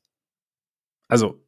Ja, ja, absolut. Und deshalb irgendwie. Ja, der, der halt wäre, also ich hätte den an, also mindestens an vier gesetzt, wenn er jetzt eine ganze Playoffs so gespielt hätte. Ja, genau. irgendein Vertrauen darauf hätte, dass der nächste Saison Das, das ist das Ding. Aber in einem Team wie meinem kann man ihn ja auch dosiert ein, noch, kann man ihm noch mehr Load Management zugestehen. Ja, ist eigentlich fast eine Wildcard mehr oder weniger. Ja, genau, genau. Und deswegen nehme ich ihn jetzt einfach. Ja, Weil, äh, ja, ist halt, finde find ich voll legitim. Ich glaube, ich hätte ihn auch als nächstes genommen. Er dominiert halt trotzdem noch irgendwie. Es ist halt schon Wahnsinn. Ja. Ja, gut. Dann äh, nehme ich bei nehme ich den anderen, bei dem man immer mal fürchten kann, dass die nächste Knieverletzung kommt, äh, der noch nie All-Star war und letzte Saison von mir gar nicht gerankt wurde. Aber ein, mittlerweile muss man es einfach so sagen, ein absolut legendärer Playoff-Performer ist und eine überragende zweite Geige und werfen kann. Das ist auch in, in meinem Team nicht ganz unwichtig, weil das so viele Leute können das nicht. Jamal Murray. Ich dachte gerade, du, du willst ihn. Äh, ja, es wäre auch mein nächster Pick gewesen. Es wäre mein nächster Pick gewesen. Man, und ich hätte ihn. Teilweise scheinen wir doch ähnliche Meinungen zu haben. ja. Könnte daran liegen, dass wir uns seit über fünf Jahren mindestens einmal wöchentlich über diese, grob über diese Themen unterhalten und austauschen. Ja. dann eventuell, ja. Ähm, ja, aber, ich setze es bei meiner Bank einfach nur auf Offense, nachdem ich bei der, ja, ja, bei schon. Ich merke schon, ich merke schon. Aber mir ist, bei mir ist gekippt, ja, genau, es ist geil, wie man damit ist, man kann ja kombinieren. Eben, eben. Aber es fällt einem so auf, oh fuck, hier habe ich ein bisschen übertrieben und dann mein Team wird man halt nicht von Doc Rivers gecoacht. Ja. Kann ich jetzt schon sagen. Nicht. Ja, der geht jetzt zu ESPN vielleicht. Ja, möglich. Was, was hältst du von dem? Ich habe nur das Gerücht gelesen, dass es eventuell Breen, Burke, also Doris Burke und, und, und Rivers sein könnten. Mhm. Als neues äh, es, es, es, wird sich ja durch die, also so richtig kann man es ja jetzt mit der Chemie dann sehen. Dass die weiß ich, da weiß ich natürlich nicht, wie das ist, aber es sind alles Leute, die reden können. Also Burke finde ich als, als Analystin sehr gut. Doc Rivers finde ich in Interviews immer sympathisch. Also auch ja. wenn immer die anderen schuld sind an allem, das ist bei ihm schon echt krass. Der hat für alles immer eine beste Erklärung und nie ist die Erklärung, ja, okay, sorry, vielleicht habe ich einfach mal vergessen, da irgendwen mal einzuwechseln. Oder ja, nee, kein Plan. Training fand ich eh scheiße. Also sind immer die anderen schuld, aber er kann das sehr unterhaltsam erzählen und deswegen kann ich mir schon vorstellen, dass das funktioniert. Aber ich finde es nach wie vor auch äh, verheerend, dass, äh, dass Van Gundy nicht mehr da ist. Ja, Van Gundy ist das, das. Weil der war schon gut, kann man wirklich nicht anders sagen. Ja. Grumpy und ein bisschen anstrengend manchmal, aber wenn es dann darum geht, dass es irgendwie ein wichtiges Spiel ist, wenn es darum geht, da dann schnell zu erkennen, was gerade was gerade verändert wurde, was gerade geschieht, wer gerade übernimmt, das hat der halt einfach besser und schneller analysiert als zumindest, also zumindest alle anderen, die bei, bei ESPN sind. Ich weiß jetzt gerade aus dem, ich kann das jetzt aus dem Kopf nicht für alle anderen Analysten auf der Welt sagen, aber so von denen, die wirklich große Spiele kommentieren, da war er schon der, der Beste. Gerade, gerade so ja. in den hinter, hinteren Playoff-Runden für mich auch ziemlich deutlich. Auf, auf jeden Fall, auf jeden Fall. Also ich, das, die Nachricht habe ich nicht nachvollziehen können, kann sie weiter nicht nachvollziehen. Jetzt schauen wir halt mal, wer da kommt. Aber also, ich fände jetzt Burke und Rivers mit, mit Breen fände ich interessant. Also es ist natürlich krass, weil jetzt halt dieses Trio, das man halt irgendwie seit gefühlt immer kennt während der Finals, weil das halt, weil das jetzt halt nicht mehr existiert. Also für ja. mich persönlich ist schon sehr, sehr wichtig, dass Mike Breen noch dabei ist. Ja, was ja. für mich einfach, also für mich persönlich mit Abstand der beste Sportkommentator ist, weil er halt, ich finde diese, wir sprechen ihn ja immer wieder an, aber so diese, dieser Mix aus echt Zurückhaltung, sich nicht, se sich selbst überhaupt nicht wichtig nehmen und selbst irgendwie seine Rolle auch total, also dass er jetzt nicht der Experte ist, anzunehmen, trotzdem aber halt in Anführungszeichen kluge Dinge zu sagen und dann aber im richtigen Moment aufzudrehen, finde ich, das können ganz wenige. Und dann halt noch die Stimme dazu, das Bang als Signature-Ausdruck sowieso. Also halt einfach, das stimmt, also bei Breen stimmt für mich als Sportkommentator alles. Ja, ich finde, ich, also ich mag ihn auch total gerne. Find, also Kevin Harlan finde ich auch noch richtig gut, äh, zum Beispiel. Und eine Eagle mag ich auch sehr gerne, aber und also Mark Jones finde ich sehr lustig teilweise, also gerade so beim King, Kings Broadcast, was der dann so für Sprüche teilweise raushaut, aber ich glaube so, ja, Breen als, als Nummer eins würde ich auch unterschreiben. Ja in unserem Kommentatoren-Draft.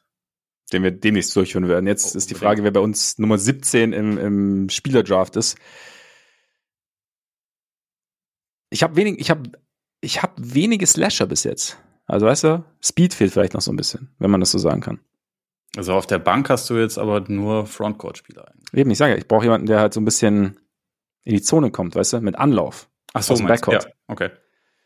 Dann weiß Darren ich. Fox. Ja. Steht bei mir auch auf 17. Kann ich, äh, kann ich nachvollziehen. Ähm, aber vielleicht mal ganz kurz. Also für mich stand, war er jetzt in einem Cluster mit insgesamt fünf kleinen Guards eigentlich. Mhm. Äh, nachdem wir Murray und Lillard schon genannt haben, weil ich sie ja habe, was, äh, was ist so das Argument pro Fox gegenüber, also soll ich die zwei anderen noch ja, sagen, die Sie. da jetzt kommen? Äh, Mitchell und Morant. Bei Morant vielleicht kann ich es mir vorstellen, aber bei, bei Donovan Mitchell. Ja. Morant letzte Saison bei mir noch auf Platz 12 übrigens. Ja, eben, letzte Saison war, war er, ja, genau. Und also gegenüber Morant Verlässlichkeit und so, ne? Mhm. Ähm, Morant war, war, fand ich jetzt auch schwierig, weil halt die Saison einfach abseits des Feldes dominiert wurde und dadurch halt auch auf dem Feld jetzt nicht diese, dieser Rhythmus aufkam, den man, den man irgendwie gern gesehen hätte. Und gegenüber Mitchell, mh, es ist, glaube ich, es geht so ein bisschen in Richtung so einem Recency-Bias, weil Mitchell keine guten Playoffs gespielt hat und Fox für seine ersten Playoffs sehr gut gespielt hat. Ähm, es geschafft hat, ein kluges Team mit einem der besten Defender der Liga vor Probleme zu stellen, immer wieder Lösungen zu finden gegen dieses Team und es halt auch ja durch seinen Speed schafft, die Defense immer wieder unter Druck zu setzen. Aber das kann natürlich Mitchell auf eine andere Art. Mitchell ist der, der bessere Schütze. Aber ich glaube, so dieses, diese Mischung aus ähm, Speed Scoring und dann halt auch noch eine, eine, eine Defense wirklich dann zum Rotieren und Kollabieren zu bringen. Ich glaube, da ist, ist Fox so ein bisschen, vielleicht ein bisschen besser noch als Mitchell. Deswegen hätte ich ihn jetzt. Und wie gesagt, er hat halt einfach in seinen ersten Playoffs in meinen Augen eine sehr gute Figur abgegeben. Mhm. Ja, also ich, ich bin auch überhaupt nicht dagegen. Ähm, ich hatte, na gut, ich hatte Mitchell auf 16 und Fox auf 17, aber der, der Unterschied ist jetzt nicht wahnsinnig groß. Bei Ja. Mitchell denke ich halt, so sein, der ist also ein, ein besserer Shooter, jemand, der auch Ja. vor allem williger ist als, als Shooter. Und wir haben von ihm über die Jahre schon auch teilweise ja sehr, sehr geile Playoff-Leistungen gesehen, aber Absolut, die, genau, die letzten genau, waren nicht definitiv. berühmt, muss man, muss man eingestehen. Ich finde auch, sie sind relativ nah beieinander, aber so die Playoffs waren jetzt in seinem Fall nicht so gut, die Regular Season aber halt eigentlich schon. Also ich finde, Ja. er ist so ein bisschen der Spieler, der letztes Jahr, also er und Butler zusammen in der, Regu die in der Regular Season dafür, wie gut sie waren, eigentlich ein bisschen zu sehr untergegangen sind. Also er hatte natürlich dieses 71-Punkte-Spiel. Ähm, dabei hat er natürlich für kurze Zeit die Schlagzeilen dominiert, aber danach war das eigentlich kaum ein Thema, wie gut er war und wie gut auch Cleveland so als, als Team eigentlich insgesamt dann schon war. Ich meine, auch zu Recht, wenn man da die Playoffs sieht, aber ähm, ja, das ist auf jeden Fall für mich auch noch jemand, der da weit nach oben gehö- gehört. Da ich aber natürlich schon voll bin mit Guards, nämlich jetzt einen etwas größeren Spieler und in meiner Liste sind in der Top 24 gar nicht mehr so viele Leute, die größer sind, aber einer ist noch drin, der Anthony Edwards. Auch hier Projektion für, für die nächste Saison und darüber hinaus ist, äh, glaube ich, auf, ja, auf meiner gesamten Liste der jüngste Spieler, wenn ich jetzt keinen Quatsch erzähle. Und jemand, der, glaube ich, noch massiv Steigerungspotenzial hat, der halt auch irgendwie körperlich natürlich sowieso alles mitbringt, der mittlerweile offiziell auch der, der Chef und beste Spieler in Minnesota dann, glaube ich, ist, äh, wo das auch dann mehr oder weniger akzeptiert wird und Ja. wo ich einfach denke, der, der wird über die nächsten Jahre auch noch ein paar richtig krasse Schritte machen. Also von daher würde ich mal sagen, er gehört da rein Ja, und ist äh, mein äh, auf der Bank mein mein Power Forward mehr oder weniger, weil ich halt bisher eigentlich drei kleine Guards genommen habe. Wobei Ja, ich, ich hatte ihn auch in der Range tatsächlich. Also von daher, alles, was- alles was du gesagt hast, da ich, auch da einer der Spieler, ja, dessen Entwicklung ich sehr genau beobachten werde, weil wir schon, wir schon viel gesehen haben, weil er halt einerseits Spektakel liefert, aber halt auch in, in, in, größeren Situationen schon echt Gutes gezeigt hat, auch noch Verbesserungspotenzial gezeigt hat und damit aber halt, ja, einfach irgendwie ein, ja, in, in, in zwei, drei Jahren vielleicht noch, noch deutlich weiter nach oben gehören könnte in der ganzen Verlosung. Also, Ja. ne, Ich denke auch bei ihm ist es auf jeden Fall möglich, dass da noch Ja. ein großer Schritt kommt. Und nachdem du ihn jetzt nicht genommen hast und Shooting auf dem Flügel nie schaden kann, nehme ich jetzt Mitchell. Ja, macht, glaube ich, an Oder dieser Position auf jeden Fall ja. Sinn. Genau. Und äh, auch bei der Teamkonstruktion. Ich, ich muss gestehen, dieses Jahr äh, ziehst du mich, glaube ich, ab. Das, äh, das, dein Team ergibt irgendwie mehr Sinn und du hast komischerweise auch relativ viele der, Den, Der den Spieler, du die eigentlich ich- wolltest. ja, nee, oder ja, oder die ich selber ziemlich hoch eingeschätzt habe. Also Ja. irgendwie. Ja, es hat, ich, ich hab, Vielleicht ist ich, einfach die Teamchemie dann scheiße, weil du Durant drin hast. Das kann natürlich sein, aber ich habe ich hab mich auch Meistens ein gehen seine Teams ja in Flammen auf. Das, also eigentlich liegt's an ihm, glaube ich. Aber ich, dazu gibt's Jokic, der federt das alles ab. Ja, wahrscheinlich. Weißt du? Das, sollte kein Problem sein. So, wir sind mittlerweile bei Pick Nummer 20 angekommen, Herr Freaks. Mhm. Ja, eigentlich muss ich jetzt dann nochmal wieder einen größeren Spieler nehmen. Ja. Äh, ich habe zwar mehr als genug davon, aber damit das irgendwie einsatzweise hinhaut, ähm, ich glaube, ich würde dann in dem Fall auf hm. Mache ich das jetzt? Oder gucke ich, ob ich den später noch kriege? Äh, äh, äh. Bin irgendwie unzufrieden. Also ich, ich habe ich hab da jetzt also zwei Bigs noch, die völlig unterschiedlich sind. Ähm, mhm. Und wo ich mir nicht ganz sicher bin, welchen ich jetzt. Also es kommt da halt total drauf an, wie jetzt meine Teamkonstruktion aussieht, weil bei dem einen denke ich eigentlich ist so, so im Vakuum, wenn es darum geht, ein Team aufzubauen, ist der wahrscheinlich der, der etwas bessere Spieler, aber der andere, den denke ich, kann man leichter in ein Team integrieren und den nehme ich jetzt einfach, Jaron Jackson. Ah, ja. Habe ich mir gedacht. Einfach, also, mein, der kann neben dem Center spielen, der kann äh, alleiniger Big sein. Das ist einer der besten Ringbeschützer, aber auch jemand, der halt auf dem Flügel alle verteidigen kann. Ich meine, gut, wir wissen über die Defense eh Bescheid, er ist Defensive Player of the Year geworden. Eben, eben. In diesem Team darf er so viel faulen, wie er will, weil ich noch drei andere Weltklasse-Bigs habe. Deswegen ist das voll okay, darf mit vollem Einsatz spielen. Und ey, ich, ich finde, er ist auch offensiv ein bisschen unterschätzt. Also schon, schon ein guter Spieler, der ähm, halt ja, werfen kann, mittlerweile auch besser da drin ist mit dem Ball in der Hand irgendwie Richtung Korb zu kommen und da so auch seine, seine Physis einzusetzen. Also ich bin grundsätzlich einfach ein Fan. Von daher, Jaron Jackson. Jetzt sind wir bei den Wildcards angekommen. Jetzt sind wir bei den Wildcards angekommen. Und ich werde meine Wildcard nutzen, um ein bisschen Passing in mein Team reinzubekommen. Ich brauche jemanden, der auch, der auch mal ein bisschen organisieren kann, der auch mal ein bisschen, ne, ein bisschen anleiten kann, auch mal irgendwie den besonderen Pass spielt, auch mal ein bisschen, also auch, auch ein bisschen Scoring übernehmen kann und einfach auch grundsätzlich halt in diesem Format gewählt gehört. Also bei uns, ne? Tyrese Halliburton. Ja, ich, ich wusste es und äh, kann dir kann, kann dir nur gratulieren. gehört einfach rein. Es, es, äh, ja.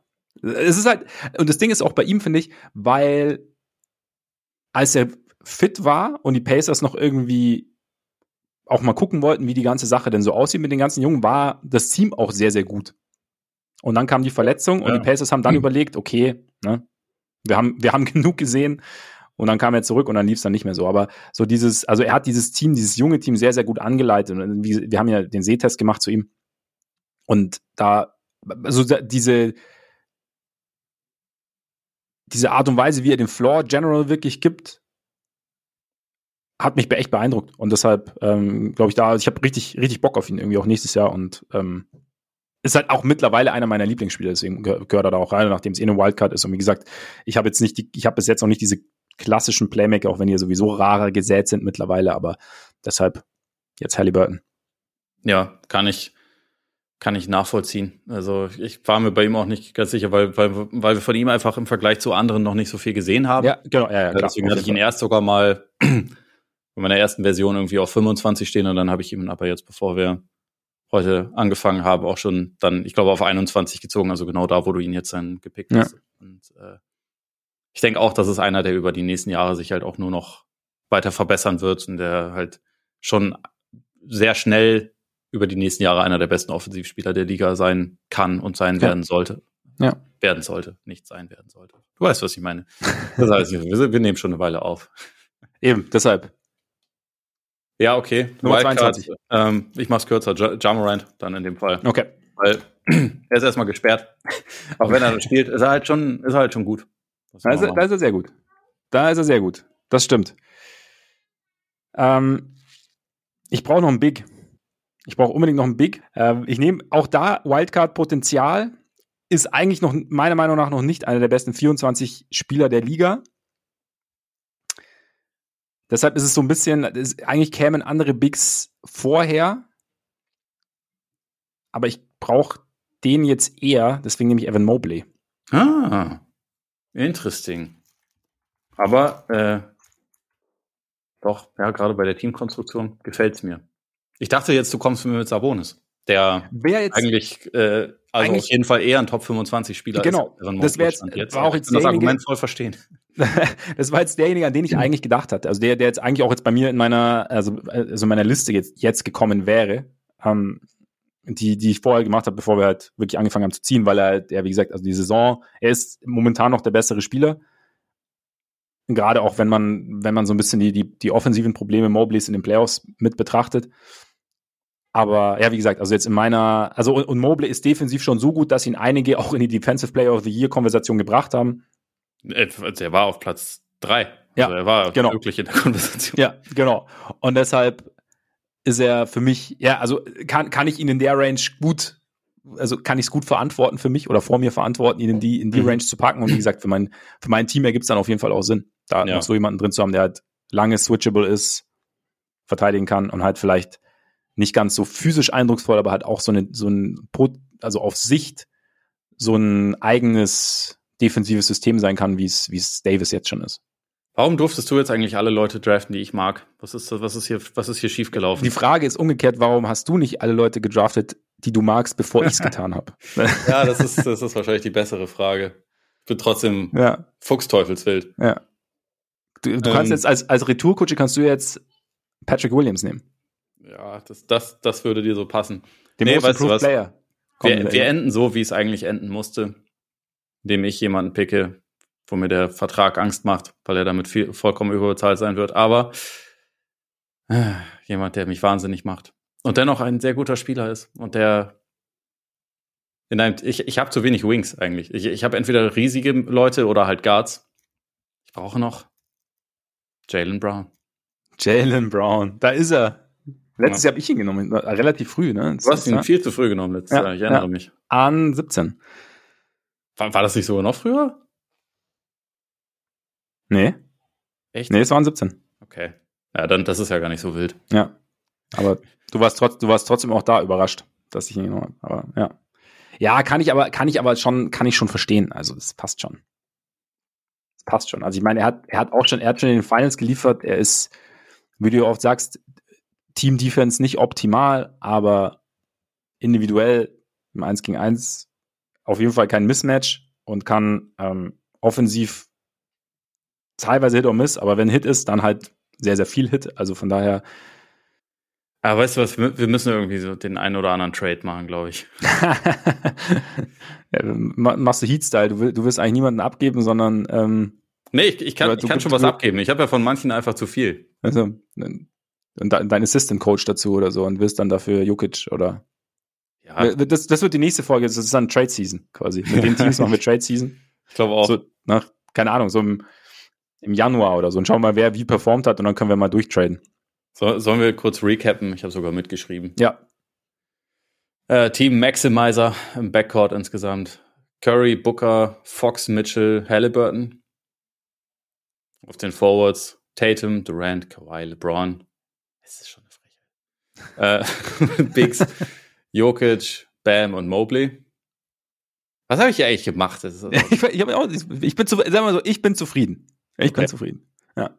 Ähm, bei mir die Playmaker.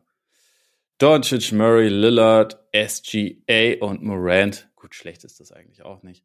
Nee. Ähm, auf Flügel, oder äh, sagen wir einfach mal, äh, auf, ja, doch, auf dem Flügel äh, sind eigentlich nur Butler, Edwards und Brown. die Bigs sind Janis, Davis, Embiid und Jackson. Naja, man kann Line-Up-mäßig ja kombinieren, ne? Ich sag ja eben, nicht, dass das, Eben. Äh Deswegen, du hast es auch geschickt gemacht, du hast jetzt nicht die Starter vorgelesen, sondern die Bank, sondern du hast es dann schon ja, so. Genau. Ja, ja, ja, ja, das Sneaky, ja. Freak, sneaky. Ja, meine ersten fünf Picks sind, glaube ich, vielleicht, na, vielleicht sind sie auch meine Starting Five. Ich, ja. ich, ich gebe zu, das war, war nicht meine, meine beste Stunde. Wer weiß. Wer weiß. Sollen wir, wir noch, werden äh, wirklich erfahren, aber. Sollen wir noch abgesehen davon unsere, unsere äh, eigentlichen Listen vorlesen? Das ist äh, bei mir schon Vogelwild. Oder hast du gar keine Liste? Doch, aber ich habe sie jetzt gerade so angepasst, also ich habe sie quasi nebenher angepasst. Das heißt, meine Originalliste existiert nicht mehr. Ach so, okay. Ja, gut. Von daher. Naja, ich kann auf jeden Fall noch kurz sagen, Leute, die es erstmals reingeschafft haben, Murray, Mitchell, Fox, Edwards, Halliburton, Jackson und Sabonis, den keiner gepickt hat, aber äh, ich hatte ihn auf meiner Top 24. Ja.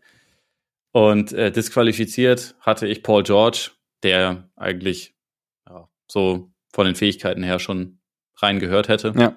Wo ich aber mit den Verletzungen auch dann meine Probleme habe. Äh, Lamello Ball habe ich jetzt erstmal disqualifiziert, Towns habe ich disqualifiziert und äh, Zion auch. Das sind aber natürlich ja. Leute, die so gut sind, dass die mit einer vernünftigen Saison auch sofort wieder da oben äh, mit reingehören. So ist es. Und dann hast du noch Leute wie Garland oder Trey. Auch James Harden finde ich, auch wenn die Playoffs wieder sehr fragwürdig waren, aber ähm, ja, ja, aber Trey gehört eigentlich natürlich auch da rein. Ja. Muss, man, muss man schon sagen. Brunson. Siakam, Brunson, Holiday, Bridges, DeRozan und Markanen hatte ich da auch noch stehen. Also Markanen war meine Nummer 33. Uh, Lau jetzt reingeschafft. Also, ja, wer, wer, weiß, was nächstes Jahr geht. Wir ja. sind gespannt. Ja, also es, ich, ich bin gespannt auf das, auf das nächste Update. Ja. Ich auch. Und damit beschließen wir die ganze Sache. Es, eventuell gibt es eine Twitter-Abstimmung, ich weiß es nicht. Ähm, mal gucken. Ich weiß nicht, ob ich, ob ich das jetzt. Also, um, wenn, dann müsstest du dich vielleicht mal bei dem Account also, anmelden und das selber machen. und daran scheitert es, glaube ich. Also gibt es keine Twitter-Abstimmung. Ähm, dann bleibt mir nur zu sagen, äh, vielen Dank für eure Aufmerksamkeit. Sehr schön, dass ihr dabei wart. Solltet ihr uns abonnieren wollen, könnt ihr das natürlich sehr gern tun und zwar überall. Apple Podcasts, Spotify, Deezer, Amazon Music, Google Podcasts. Folgt uns bei Twitter, folgt uns bei Instagram, schreibt uns sehr gern an. Und wie gesagt, wenn ihr Lust habt, schaut gerne bei Patreon vorbei. Dort gibt's quasi keine Sommerpause. Ne? Also von daher, das könnte der Ort sein. In diesem Sinne sollten wir uns nicht mehr hören. Bis Ende August. Hat Spaß gemacht und Genießt euren Tag, euren Abend, euren Morgen, genießt euren Sommer und bis bald hoffentlich. Reingehauen. Reingehauen.